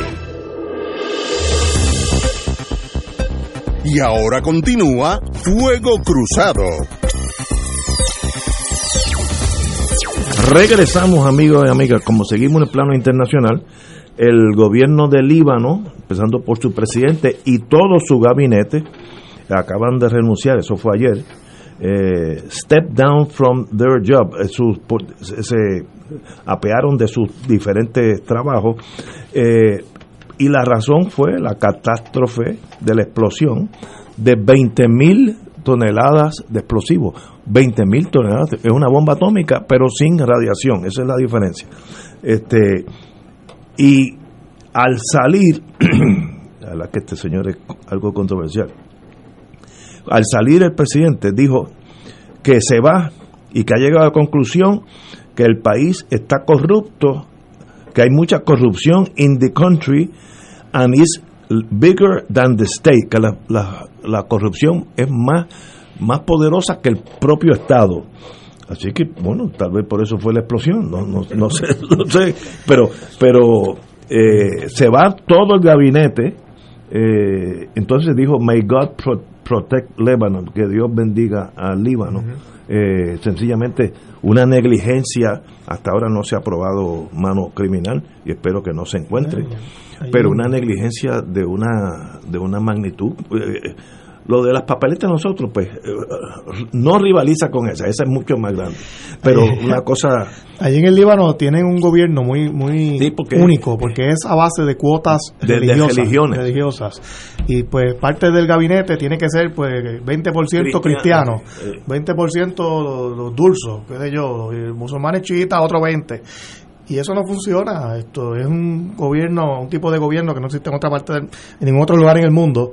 Y la verdad es que pues esa disfuncionalidad pues eh, ha desembocado en esta tragedia tan horrible, ¿no?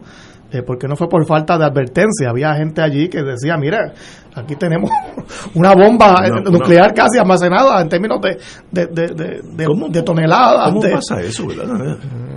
Inexplicable. No, no, inexplicable. Eh, Pero la explosión es un poco gota que colma la copa. De, Ah, bueno, sí, ya había molestia de allí. una Sí, situación económica y social muy bueno, deteriorada. el mismo presidente dice que la corrupción era- va por encima del Estado. Había muchas protestas en la calle. Eh, hay un dato interesante. Ustedes saben que el Líbano tiene frontera con Siria. Siria, que a su vez es un país que ha vivido todavía hasta el día de hoy en guerra, lo que ha provocado que millones de sirios tengan que abandonar su país. Y se estima que en este momento algo así como el 30% de la población del Líbano son inmigrantes sirios. O sea, y el Líbano fue, y el, Líbano fue como palestino, y, el, Líbano fue un protectorado sirio también, luego de la guerra civil, más o menos. Hubo, había Eso que tú mencionabas, José, sobre la complejidad de gobiernos por cuotas religiosos sociales que no son tan religiosas únicamente, tienen que ver con intereses políticos, económicos, pero que pero da una idea de algo que mencionábamos acá hace algunas semanas y es como los, los países de la región son la consecuencia de una amalgama muy compleja que no logra consumarse, ¿no? que no logra cuajarse y que siempre en los análisis aparece como argumento esto que estamos mencionando, es decir, los intereses, porque añádele los grupos políticos y militares que a su vez comparten el poder. El Bolá, que, que, controla parte del país, y es una milicia, ¿no? Estamos en una situación compleja donde cada cual controla un pedazo de país y además con frontera con Siria y eh, acosado permanentemente por Israel o sea, es una situación muy, muy, muy, compleja, eh, donde para acabar de hacerla, entonces se da esta tragedia, ¿no? Que, y en un momento dado el Líbano era la, perla del Oriente, ¿no? El, muy Beirut era ciudad preciosa y en su dinámica. En su arquitectura es una ciudad pequeña en Francia, es parecido a Beirut, precioso, bello, el clima es perfecto, pero oye, la geografía los traicionó ¿Te acuerdas cuando los sirios y los israelitas entraron a cañonazo? El que estaba por en medio era Beirut y la hicieron papilla. y no tenían. El único defecto de Beirut es que estaban en medio de esas dos fuerzas. No, no, no era beligerante. Y destruyó. Eso hace como 20 años. Eh, se destruyó gran parte de la ciudad. Una cosa espantosa. Terrible, terrible. Y, bueno, y, es una historia, una historia trágica de la guerra civil que hubo allí, ¿no? En el Líbano, que, provocó el éxodo de, miles y miles de personas, muchos libaneses que de hecho viven en Puerto Rico, eh, montones, en, todo el mundo. Sí, sí. Los, libaneses son como los sicilianos, que la mitad de su población está fuera. mi, esposa es mitad libanesa, así que yo tengo también esa. bueno, Eh, eh, este, y ella pues lo llevan a mucho orgullo, ¿no? Lo que tenemos que temer aquí es que si, si hay alguna explosión en la Comisión Estatal de Elecciones pueda pasar algo semejante. No, pero no. Eh, Mira, pero en el caso del Líbano, nadie quería que explotara. Aquí yo creo que puede haber mano criminal. Aquí puede haber. bueno, pero volvamos a. Hoy sale la noticia que Rusia está ya eh, vacunando gente una una vaccine eh, una vacuna, una vacuna. eh, contra el coronavirus y dijo que lo, lo, único que están haciendo es que no están completando large scale testing.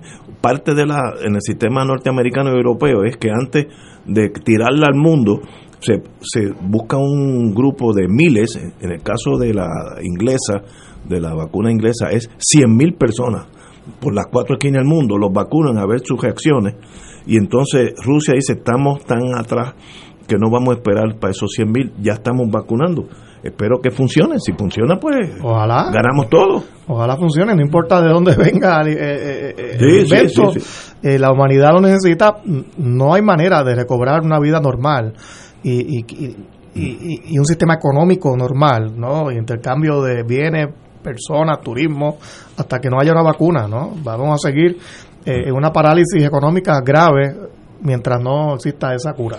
Tú y yo que estamos en el Viejo San Juan vemos el cómo San el Viejo San Juan se golpe, ha afectado. golpe, un golpe severo a, los negocios, severo es la palabra.